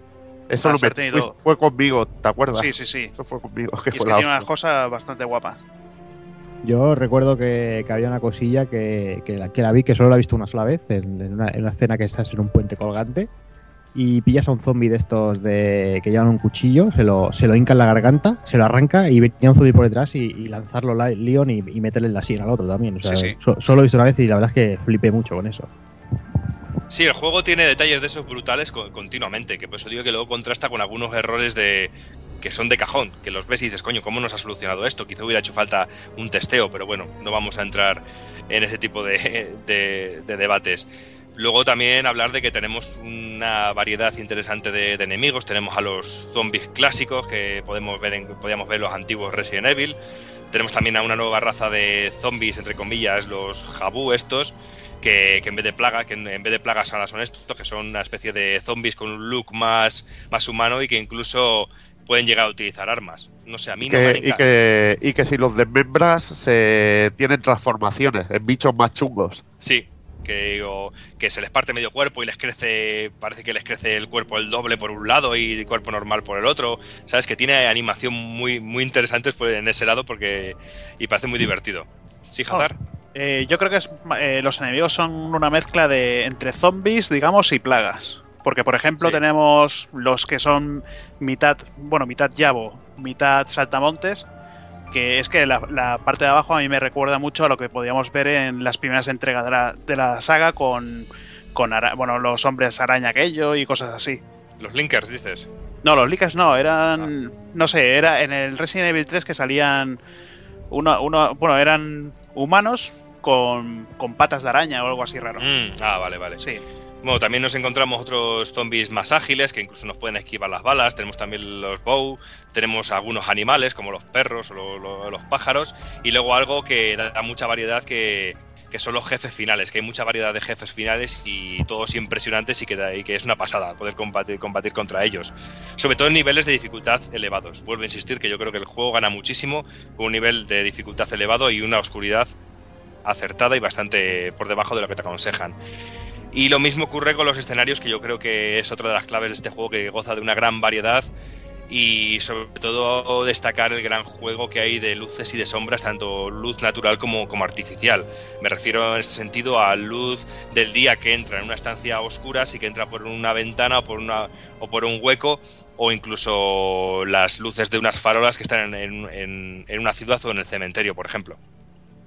Y es que, bueno, eh, gráficamente, como bien hemos dicho, hay momentos que, que tiene una brillantez el juego brutal. A mí lo único que me sabe mal es que no es todo lo suave que me gustaría que fuera el juego y que a veces tiene pequeñas ralentizadas que, la verdad, me fastidian un poco porque yo creo que lo podrían haber pulido más y sería el resultado mucho más increíble. Aunque eso hay que decirlo, que el juego se disfruta muy bien y que es totalmente jugable, que son pequeños momentos, pero que creo que, eh, que Capcom debería haberlos pulido un poquito más. Igualmente, aunque bueno comentas que, que están a- los escenarios a un nivel muy alto, hay yo algunos que, que he dejado Sí. ¿eh? que son muy tristes. ¿eh? Por ejemplo, el, del- el, el el cementerio es muy penoso. ¿eh? O sea, la fase del- Eh, lo, bueno, lo que mola del cementerio es el efecto del rayo, la de Sí, este y pero- la lluvia. pero Lo que jode, es penoso. O sea, la- las, las tumbas ahí no hay textura ninguna. Sí. es- es- no ves nada, solo. No sé, yo ese, ese escenario, la verdad es que lo veo muy, muy por debajo del resto. pero- a, eh, a mí, ¿sabes lo que me jode de ese escenario? Que se ralentiza en un sitio que, que está pelado y que no hay nada. Allí, por ejemplo. Eso es lo que me jode. Lo que me refiero que hay momentos que son muy fastuosos gráficamente y contrasta con momentos como este, que son menos currados. Aunque yo creo que ese momento eh, lo que lo que bueno, lo que importa es el ambiente del cementerio, lo de los rayos, que creo que es bastante guapo, pero también está pelado el escenario y, y que allí se ralentice, pues es un poco raro, que veo que, que es un juego muy grande y que no lo han pulido todo lo que le deberían haber pulido. Mira, yo creo que este escenario viene perfecto para. Es como un resumen de todo lo que es el juego gráficamente. Es un escenario, como bien decís, pelado en texturas en algunos momentos, pero que luego a nivel de iluminación es una auténtica pasada. A iluminación me refiero tanto de las farolas como tú dices, los efectos de los rayos, es, es, fantástico. Y lo que creo que realmente al juego le hacía falta un lavado de cara y realmente le hacía falta pues un testeo en condiciones de tirarse un mes testeando bien el juego y no dejar que fallen estas cosas, porque como bien decís, es donde más se cuelga el juego en ese sentido y donde más falla a nivel de texturas y a nivel de todo, pero luminosamente es, una, auténtica delicia. Y bueno, pues luego también cada uno de los... Sí, querías decir algo, Hazard. Eh, bueno, a ver, yo digo que, que por ejemplo, tenemos. el- a ver, el juego, vale, sí, sí, tiene pocas malas texturas en algunas ocasiones, alguna ralentizada, pero es que yo en todo el juego, las tres veces que, que he jugado prácticamente, eh, bugs no me he encontrado ninguno. Porque juegas a juegos de otras compañías, juegos que la gente flipa con ellos, y es que a los 5 minutos de juego ya tienes un, un bug. Bueno, yo bugs, bugs de dejarte joder la partida no, pero cosas raras me han pasado, ¿eh? ya te lo digo. Bueno, Sí. Sí, a mí también. De, de- de estar haciendo una cosa y meterte un quick time por medio, aparecer en, en la otra punta del escenario y me está atacando un zombie, cosas de esas, me ha pasado. Sí, bueno, pero es que pero tampoco es criticar como que lo que decían en algunos sitios que tenía texturas de PlayStation 2 en ese sentido. Sabes que realmente es un contraste y yo lo que sí que veo y lo que no me ha gustado que hay ciertas eh, ciertas animaciones muy bruscas y muy repetitivas como la de abrir puertas en parejas que siempre es la misma y se hace de una manera un poquito brusca. Pero bueno, ¿querías decir algo más, eh, Hazard? eh, no. Ah, quería que querías hablar, me había parecido oírte por ahí de, de fondo. No se lo tenía Bueno. silenciado. Ah, vale. pues bueno, pues luego también, pues que toda la longitud, eh, hay que destacar también la longitud de cada uno de los episodios y, la división de cada una de las, de las zonas. Pero bueno, vamos a, a hablar un poquito de la jugabilidad.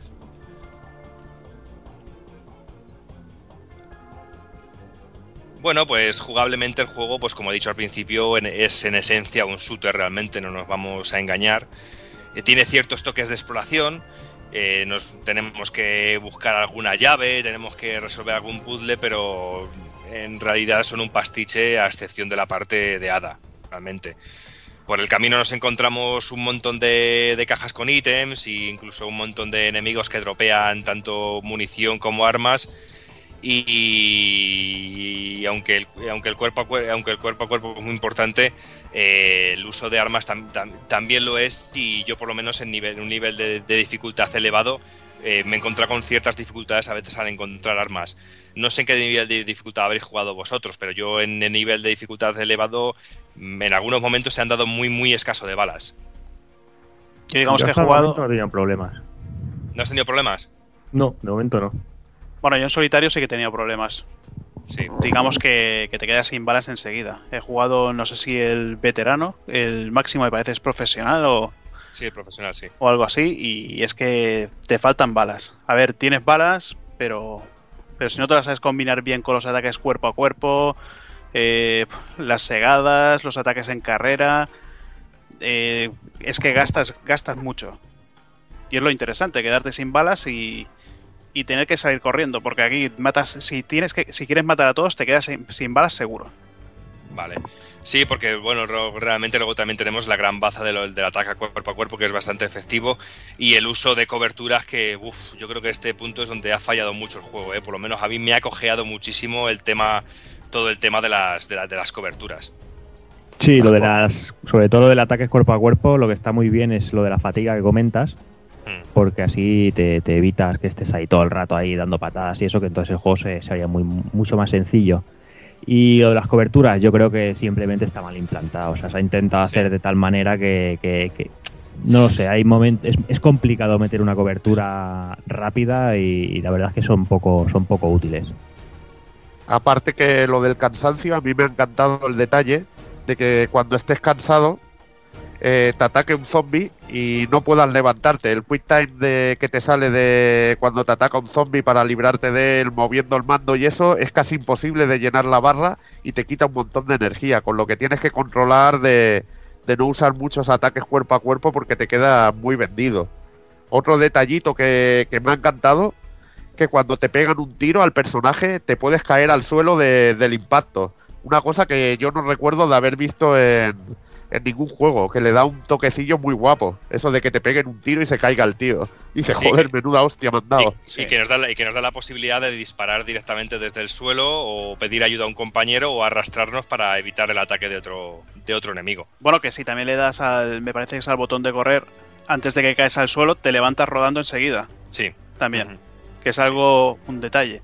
Y bueno, en tema de coberturas, eh, sí, en, en pantallas de acción como la de Chris es una puta mierda, pero eh, como la pantalla, por ejemplo, de Ada es más, más lenta, más tranquila, yo ahí lo he encontrado más fácil hacer. Es, es una mierda que sea con el botón de, con el gatillo derecho, pero, pero bueno, yo creo que como todo es cuestión de acostumbrarse.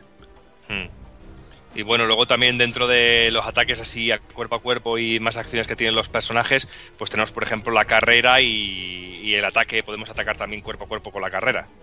Sí, y también un disparo rápido, que es apretando Mm. los dos gatillos, que se gira si tienes un enemigo cerca, te giras y disparas automáticamente hacia él y lo aturdes. Sí. Que va muy bien, es muy, muy útil. Y luego también la implantación de ciertos Quick Time Event que a veces, como bien decíais antes, pues que, que realmente pues dan, a veces saltan de una manera muy bruta y muy de repente y realmente no te da tiempo a pillarlos y si estás en también un nivel de dificultad elevado también pues va variando la velocidad y el número de, el nombre, el número de comandos. Sí, yo realmente yo me declaro fan de los de los de los quick time events, eh, siempre los he defendido, pero en Resident Evil 6 no lo sé, me, me da la sensación que están muy puestos de pegota, hay muchas veces que, que ni te enteras, Mm, hay veces que son salen para hacer una, una parida, no sé, yo creo que, que los quick time events molan cuando es algo brutal, una, una escena de esas muy bestias, para darte un poquito de, de interacción, ¿no? De aquello que digas, estás haciendo algo en sí. Eh, para, para mostrar una escena que sería muy difícil de hacerla jugablemente. Ahí está. Mm.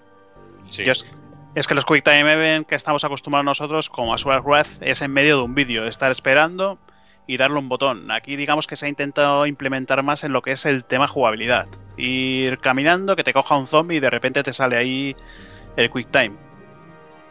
Sí, pero luego hay otros momentos que se hace realmente pesado. Yo recuerdo un momento que hay que, hay que ir con un personaje escala, subiendo una cuerda y realmente pues se me hacía pesado tener que andar porque cada vez que te mataban tenías que volver a empezar desde el principio y Eso es horroroso. Uf, y era una auténtica, es auténtica- es- hay veces que Sí, te dan sí. ganas hasta apagar la consola y decir, mira, sigo otro día que lo den por el culo. Y bueno, pues luego también a nivel, a nivel visual y todo lo que nos encontramos en la pantalla del juego, pues decir que realmente pues la cámara es algo visto, una evolución de lo visto en Resident, tanto en Resident Evil 4 como 5, pero qui- quizás sea muy criticable, pues quizá que la cámara está muy muy cerca, muy cerca de, del personaje. Sí, además como curiosidad que hay puntos que, que hay zonas con cámara fija, ¿no? O, o con plan, en plan homenaje Sí. a los antiguos. Sí, cosa Y- que a mí me parece fatal que, que tengan las, las cámaras estas fijas, porque hay momentos que igual estás rodeado de enemigos, te viene una cámara fija y no puedes apuntar bien y te, y te dan por culo, pero, pero enseguida acabas muriendo una y otra vez. y, y comentar una chorradilla de las cámaras que me hizo mucha gracia. Y es que según donde enfoques, tu personaje se verá difuminado no se verá difuminado y el fondo igual. Y juegan muy bien con ese efecto y me pareció la, la mar de cachondo.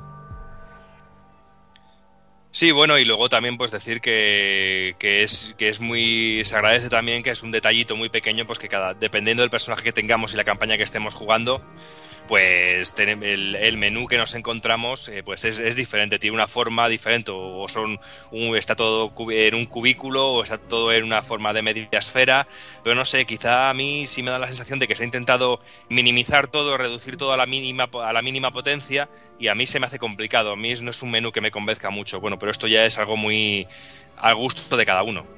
Pues yo realmente creo que creo que es muy ágil. Una vez te acostumbras a saber los toques que tienes que dar hacia, el- hacia un lado, hacia el otro para las, para las armas o hacia arriba las granadas, sprays y todo eso. Y bueno, y la parte de, cubrir, de, de curarse y todo eso. Yo, yo creo que le da una agilidad bastante grande. ¿eh? No, no- no es lo mismo que tener que entrar, darle vueltas para aquí, para allí. Yo lo, yo lo veo muy bien. ¿eh? Yo lo que, lo que veo un lío es para elegir entre granada, eh, spray y spray. Es que no sé, no está, no está bien puesto. Acabas lanzando una granada cuando quieres curar al compañero. Alguna vez. Sí. Bueno, es que yo lo que digo, que a lo mejor es tan simple, lo que quería decir, que es tan simple a veces y se reduce tanto, se ha querido reducir tanto a que todo sea con un comando muy rápido y todo muy ágil, que a mí, por ejemplo, me lía a veces. No hay ningún momento de pausa en que tú puedas pausar el menú y que haya una pantalla, que a mí también eso me gustaba dentro del juego, pero bueno, como digo, eso es dentro de los gustos. Y bueno, pues luego también, pues el juego, pues decir que dentro de toda la gama que nos encontramos de niveles de dificultad, pues dependiendo del nivel de dificultad que nos encontremos, eh, en el que escojamos, pues realmente tendremos unas opciones o otras, como por ejemplo el poder eh, tener acceso a más armamento, a que los enemigos dropeen más armas, o que nos encontremos más cajas con más eh, eh, armas y con, y con más raciones de vida realmente. Y luego los niveles más, más elevados que no tengamos, encontremos ca- casi nada. Bueno, sí que hay, pero, pero es más, hay más dificultad de encontrarlo. Y luego también es muy interesante pues el, el modo de edición de personaje que nos encontramos, que es mediante unos ítems que nos vamos encontrando por, por los escenarios, que son piezas de ajedrez y que son puntos que nos vamos encontrando y que realmente esos los podemos eh, canjear para poder eh, conseguir llenar, pues es- escoger, según el dinero que tengamos, podemos escoger ciertas habilidades como por, como por ejemplo, pues golpear más fuerte cuerpo a cuerpo o tener mejor precisión a la hora de, a la hora de disparar. Y hay una cosa que, bueno, que no he comentado antes, y es, digamos, que, que puedas conectar al empezar partida que tus disparos afecten al compañero. Hmm. Porque hay sitios que he leído que, que, bueno, que tiras una que vaya mierda de juego, que tiras una granada y tu compañero sale corriendo por en medio de las llamas. Bueno, pues hay una opción que la activas y entonces, pues, digamos, tus granadas, tus tiros afectan al compañero. Y es algo que, a ver, a mí me gusta bastante porque, porque cuando se te mete alguien delante, se te mete delante, no, no tienes por qué atravesarlo. Sí, opciones que nos encontramos nada más empezar la partida, que yo creo que es muy completo el menú que nos dan Sí, para sí. elegir, como munición infinita, o incluso, que es lo que vamos a entrar ahora, que es el apartado online, incluso la posibilidad de que puedas jugar una partida y que tú puedas controlar a los zombies o a los enemigos durante la partida de otra persona, o permitir que haya gente jugando y que se pueda meter en tu partida a darte por culo. Vaya, y es que la verdad que el modo online yo creo que es una de las cosas más trabajadas. Hmm. Sobre todo el, el Resident Evil Net que, que estuvo Hazard. Regístrate que es la hostia Sí, sí. y os puede explicar un poquito lo que te puedes encontrar allí, el amigo Hazard. Bueno, no es que sea la hostia, es que son, son opciones que ya te vienen en todos los juegos directamente, directamente en el disco, pero aquí te lo han hecho en una, en una página. Y si no te registras, pues te pierdes cosas como te pierdes los eh, trajes que vas desbloqueando para los personajes y otras cosas que, que, bueno, que al menos es algo que te dan gratis. Vaya, a, a mí la verdad que me ha gustado, sobre todo porque es un sitio de internet que va rápido, puedes ver tus estadísticas, puedes conseguir premios para el juego y comparas puntuaciones, eh, lo rápido que te pasas el juego, ves tus logros, eh, bueno, cosas que la verdad las puedes ver dentro del juego, pero que mola sobre todo a la hora de comparar, por ejemplo, con un colega, que es bastante rápido y, y mola. Hay que Y los decir, oye, desafíos también. Sí, Ahí, también. ahí. Eso es ver- es verdad, los desafíos que digamos que dan bastante vida al juego. Y bueno, y luego hablaríamos del modo online de, de cooperativo, que bueno, en mi caso, por ejemplo, a mí me gusta más poder jugar en, en cooperativo porque la IA es que no mata, tío. Eh, Está ahí y te, te deja toda la faena. Yo prefiero llevar hasta un hazard, aunque te mate a veces, aunque coja una palanca y, y saque una- unos pinchos, saque unas lanzas del suelo y te pinche como una puta oliva. Y Pero te eso- joda vivo.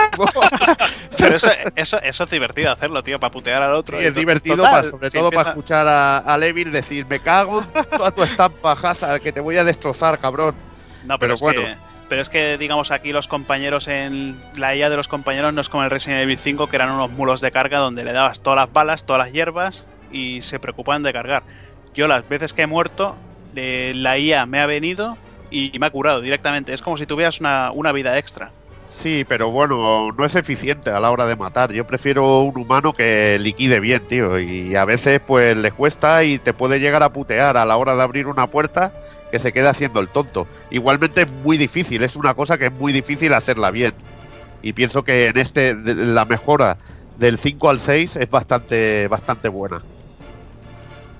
Bueno, ahora pasaremos, digamos, a lo que sería el típico modo mercenarios, que me parece que está desde, no sé si era Resident Evil 2 o Resident Evil Code Verónica, ahora mismo Desde, no Res- desde Resident Evil 3. Me pa- es, que me parece, es que me parece que en el DualShock version japonés ya venía el. Del Resident Evil 2 ya venía el modo mercenarios, que podías elegir hasta un skin del, del Chris. Pero bueno, digamos que. eh, digamos, como sabéis, yo siempre digo digamos. eh, los, Otro. otro, otro.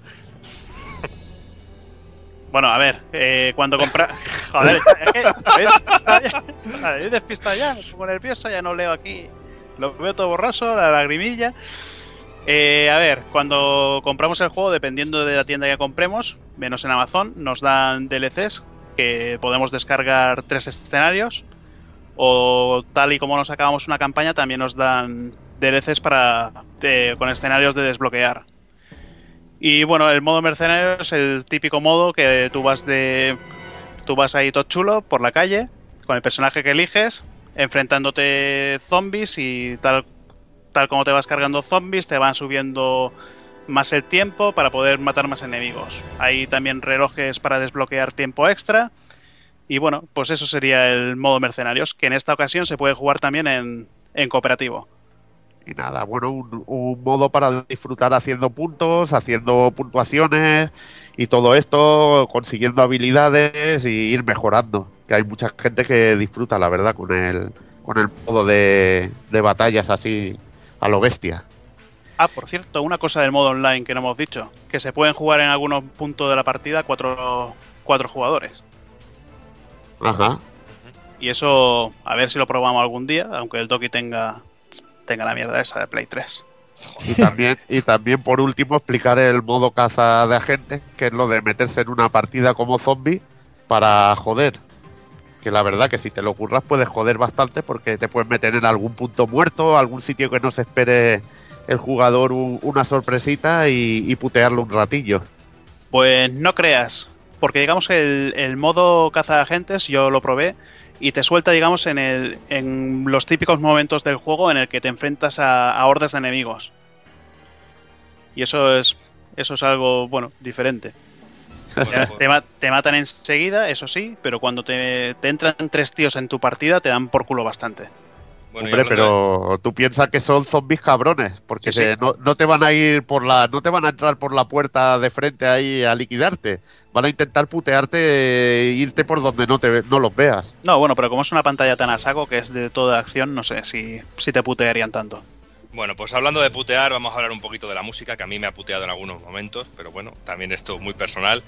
Decir que el entorno musical de todo el juego, tanto el entorno musical como todos los efectos sonoros que hay, tanto de tormentas o los sonidos de los zombies o cositas así, pues yo creo que, está a un nivel más que, más que brutal, porque a mí me gusta mucho musicalmente el juego. Yo creo que tiene una atmósfera muy, muy bien conseguida y los FX me han parecido brutales en todo momento. Con, yo lo he jugado con unos buenos, unos buenos cascos eh, y pudiendo escuchar bien y tenía la sensación de que, de que me venían los zombies por todos lados y yo creo que está muy, muy conseguido.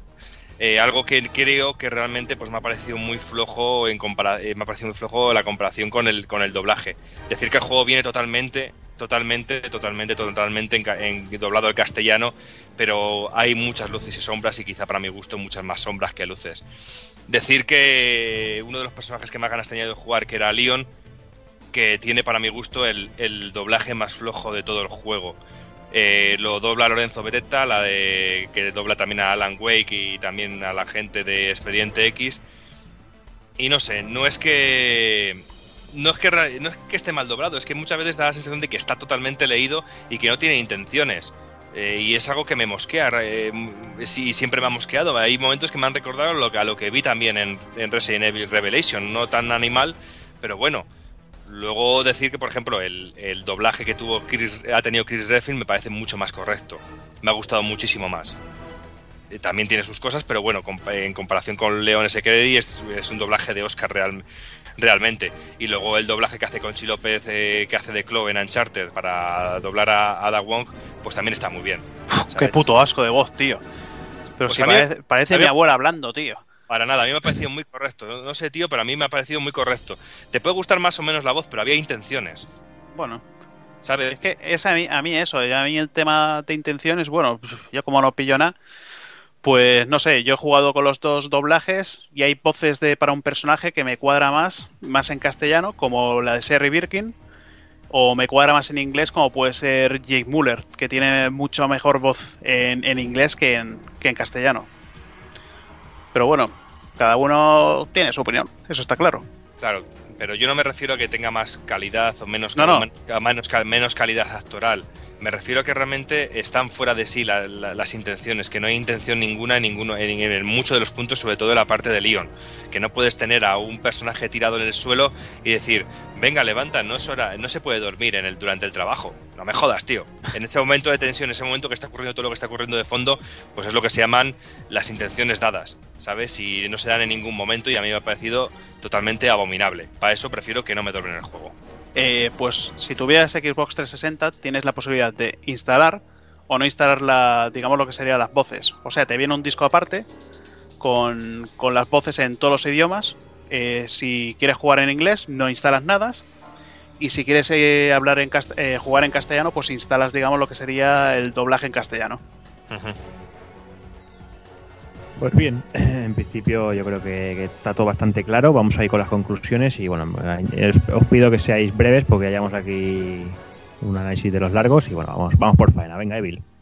Bueno, eh, decir que el juego me ha gustado, que realmente, a ver, eh, no es la ultra repolla ni la obra maestra del videojuego, pero que tampoco ver nota, yo no soy muy partidario de, de las notas, pero ver una nota de tres y medio a este juego, como he llegado a ver, es de, ser un demente, así, hablando claramente.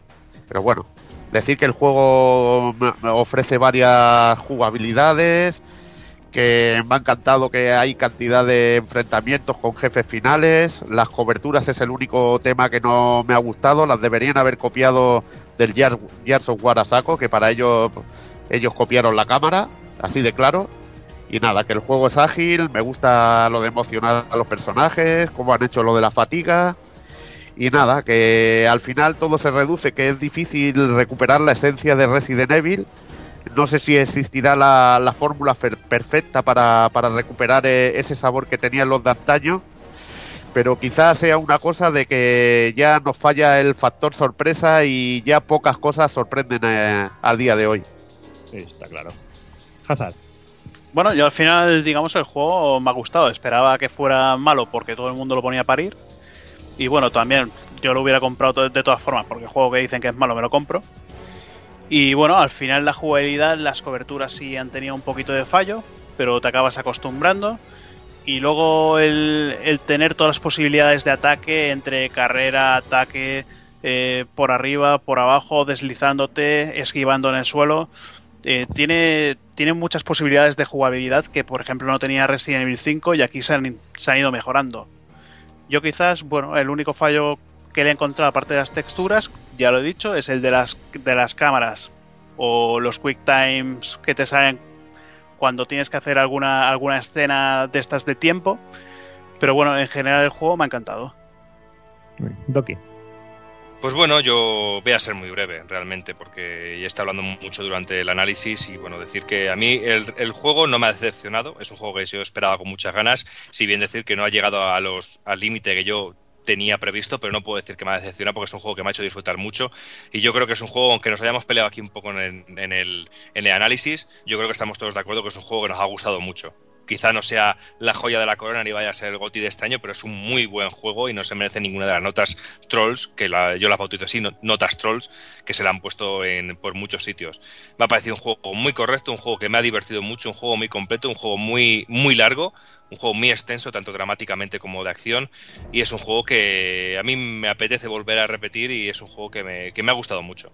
Yo me voy a comprar la versión Play 3 para jugar contigo, hombre. Así me gusta. Ay, ay. Y nada, yo pues más o menos voy en la misma línea que, el resto de compañeros. Eh, yo creo que Resident Evil 6 eh, no ha cumplido expectativas a tope con, como podíamos tener al principio del anuncio, pero yo creo que es un juego de notable, es un juego, es un juego notable. Y bueno, también es siempre y cuando sepas lo que estás comprando y, y a lo que te tienes. O sea, lo que no puedes hacer es comprarte el juego, subir el brillo a tope, ponerlo al mínimo y poner máxima munición y decir, es que esto no es un survival horror. Pues claro, pues claro que no es un survival horror. Si tienes ahí munición para destruir un millón de tanques. O sea, es que es, absurdo. Simplemente es eso, es tú lo juegues como, como te apetezca. eh, sí que hay partes mejores, partes peores. Pero en definitiva, lo dicho, yo creo que es un juego muy bueno. eh, quizás no de lo mejor del año, o quizás sí, no lo sé.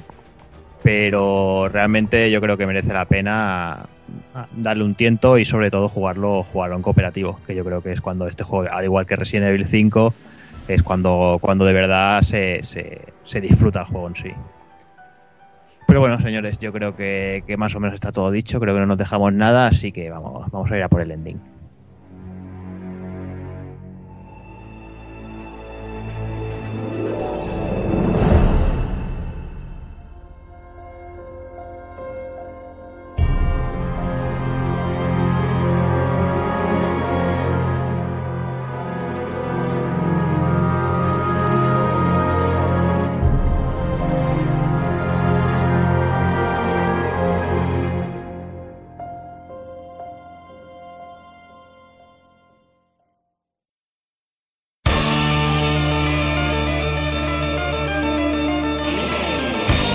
Recuerda, si no te mola ser un calamar y quieres estar bien informado, pásate por el blog pulpofrito.com. También puedes seguirnos en Twitter y Facebook.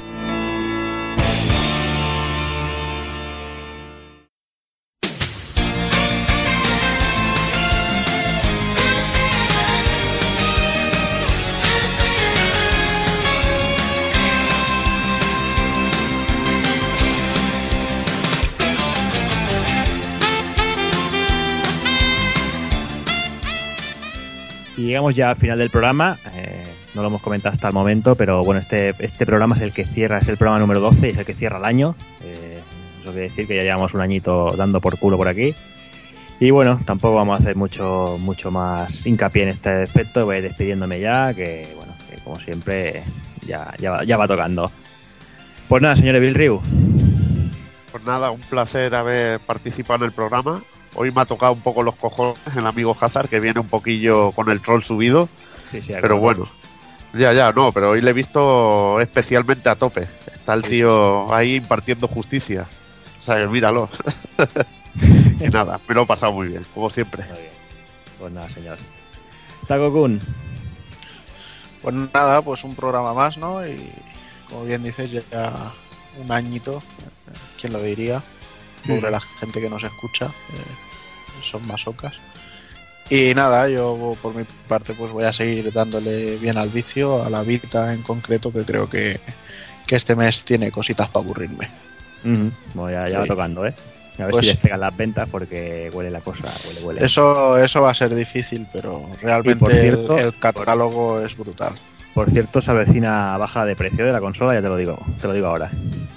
Que tengo por ahí un mail que ya he visto por ahí que ya están pidiendo stocks y esas cosas, o sea que, que me huele a bajada de precio para navidades. Sí, o bajada o packs o lo que sea. No, no, bajada seguro. Cuando piden stock es porque hay, hay bajadilla de precio. Pero bueno, veremos, veremos cómo se, en, qué, en qué queda el asunto. A ver. Señor Doki Panic, Pues bueno, aquí estamos, un día más y ya habiendo terminado, me lo pasa muy bien en este programa. Ha estado el Hazard un poco pesadito hoy, hay que atarle en corto porque ya está aquí, no hay Sí, quien sí. lo aguante, pero das con un poquillo de confianza y míralo. das confianza y ya no, no, se- no se puede, no puede ser. Ya te lo dije, que eso de, haber, de habernos visto las caras va a traer sus consecuencias. Ya te digo, ya te digo. Pero bueno. Pues nada, señor. eh, no- hablamos de aquí un par de Hasta semanitas. la próxima. Hasta luego. Señor Rup. ¿Qué? No. ¿Qué? A Que ver. Tenía esto, tenía esto silenciado y de repente me ha pillado un poco de sorpresa, me esperaba para el último. Que, que bien, no sé, yo, yo no yo no notaba Hazard diferente en este, en este podcast, le he visto más creativo y poco más. he visto muy divertido, me río mucho de Hazard, me río mucho con él y de él. No tiene gracia. Claro, cuando. me río mucho, sí. Así que nada, ya hasta el mesecito que viene y ya hacemos 13 programas. Muy bien, bonito número. Sí, precioso. Pues nada, Rup. No, Venga. no, hablamos de aquí un mes. Muy bien. Y nada, señor Hazard. A ver, ¿qué te pasa a ti hoy? Venga, hasta, hasta, hasta otra. ¿Hasta ostra? Hasta, otro, hasta otro. Hasta Otro, otro. Otro. Hasta digamos. Eh, pero a ver, es que, sé que se ríen, pero es que realmente el- las despedidas deberían ser todas así, no contando aquí cada uno sus movidas. Hasta Ostra. Si es que yo me callé Así tío, en que- vuestras despedidas viendo los gilipollas que era, ¿qué erais? Y ahora llego yo, tío, y, aquí todo el mundo hablando, pero ¿esto qué es, tío? Tú lo has ¿Ves dicho, cómo- ves cómo la confianza que que busca, tú lo has dicho. Es que, madre mía. Pues En bueno, fin. muy bien. Bueno, Pues nada, Hazard, hablamos de aquí un mesecico. Venga, Hala, sacarla. Y bueno, ya vos- vosotros, pues como siempre, eh, emplazaros de aquí un par de semanitas para retro y bueno, de aquí un mes para el programa normal. Eh, y nada, solo me queda despediros como siempre. Eh, señoras, señores, niños y niñas, a portarse bien y nada, ya mismo bien los reyes y hay que empezar a hacer las listicas y, y a ver si nos trae mucho carbón. Así que nada, señores, un saludo a todos.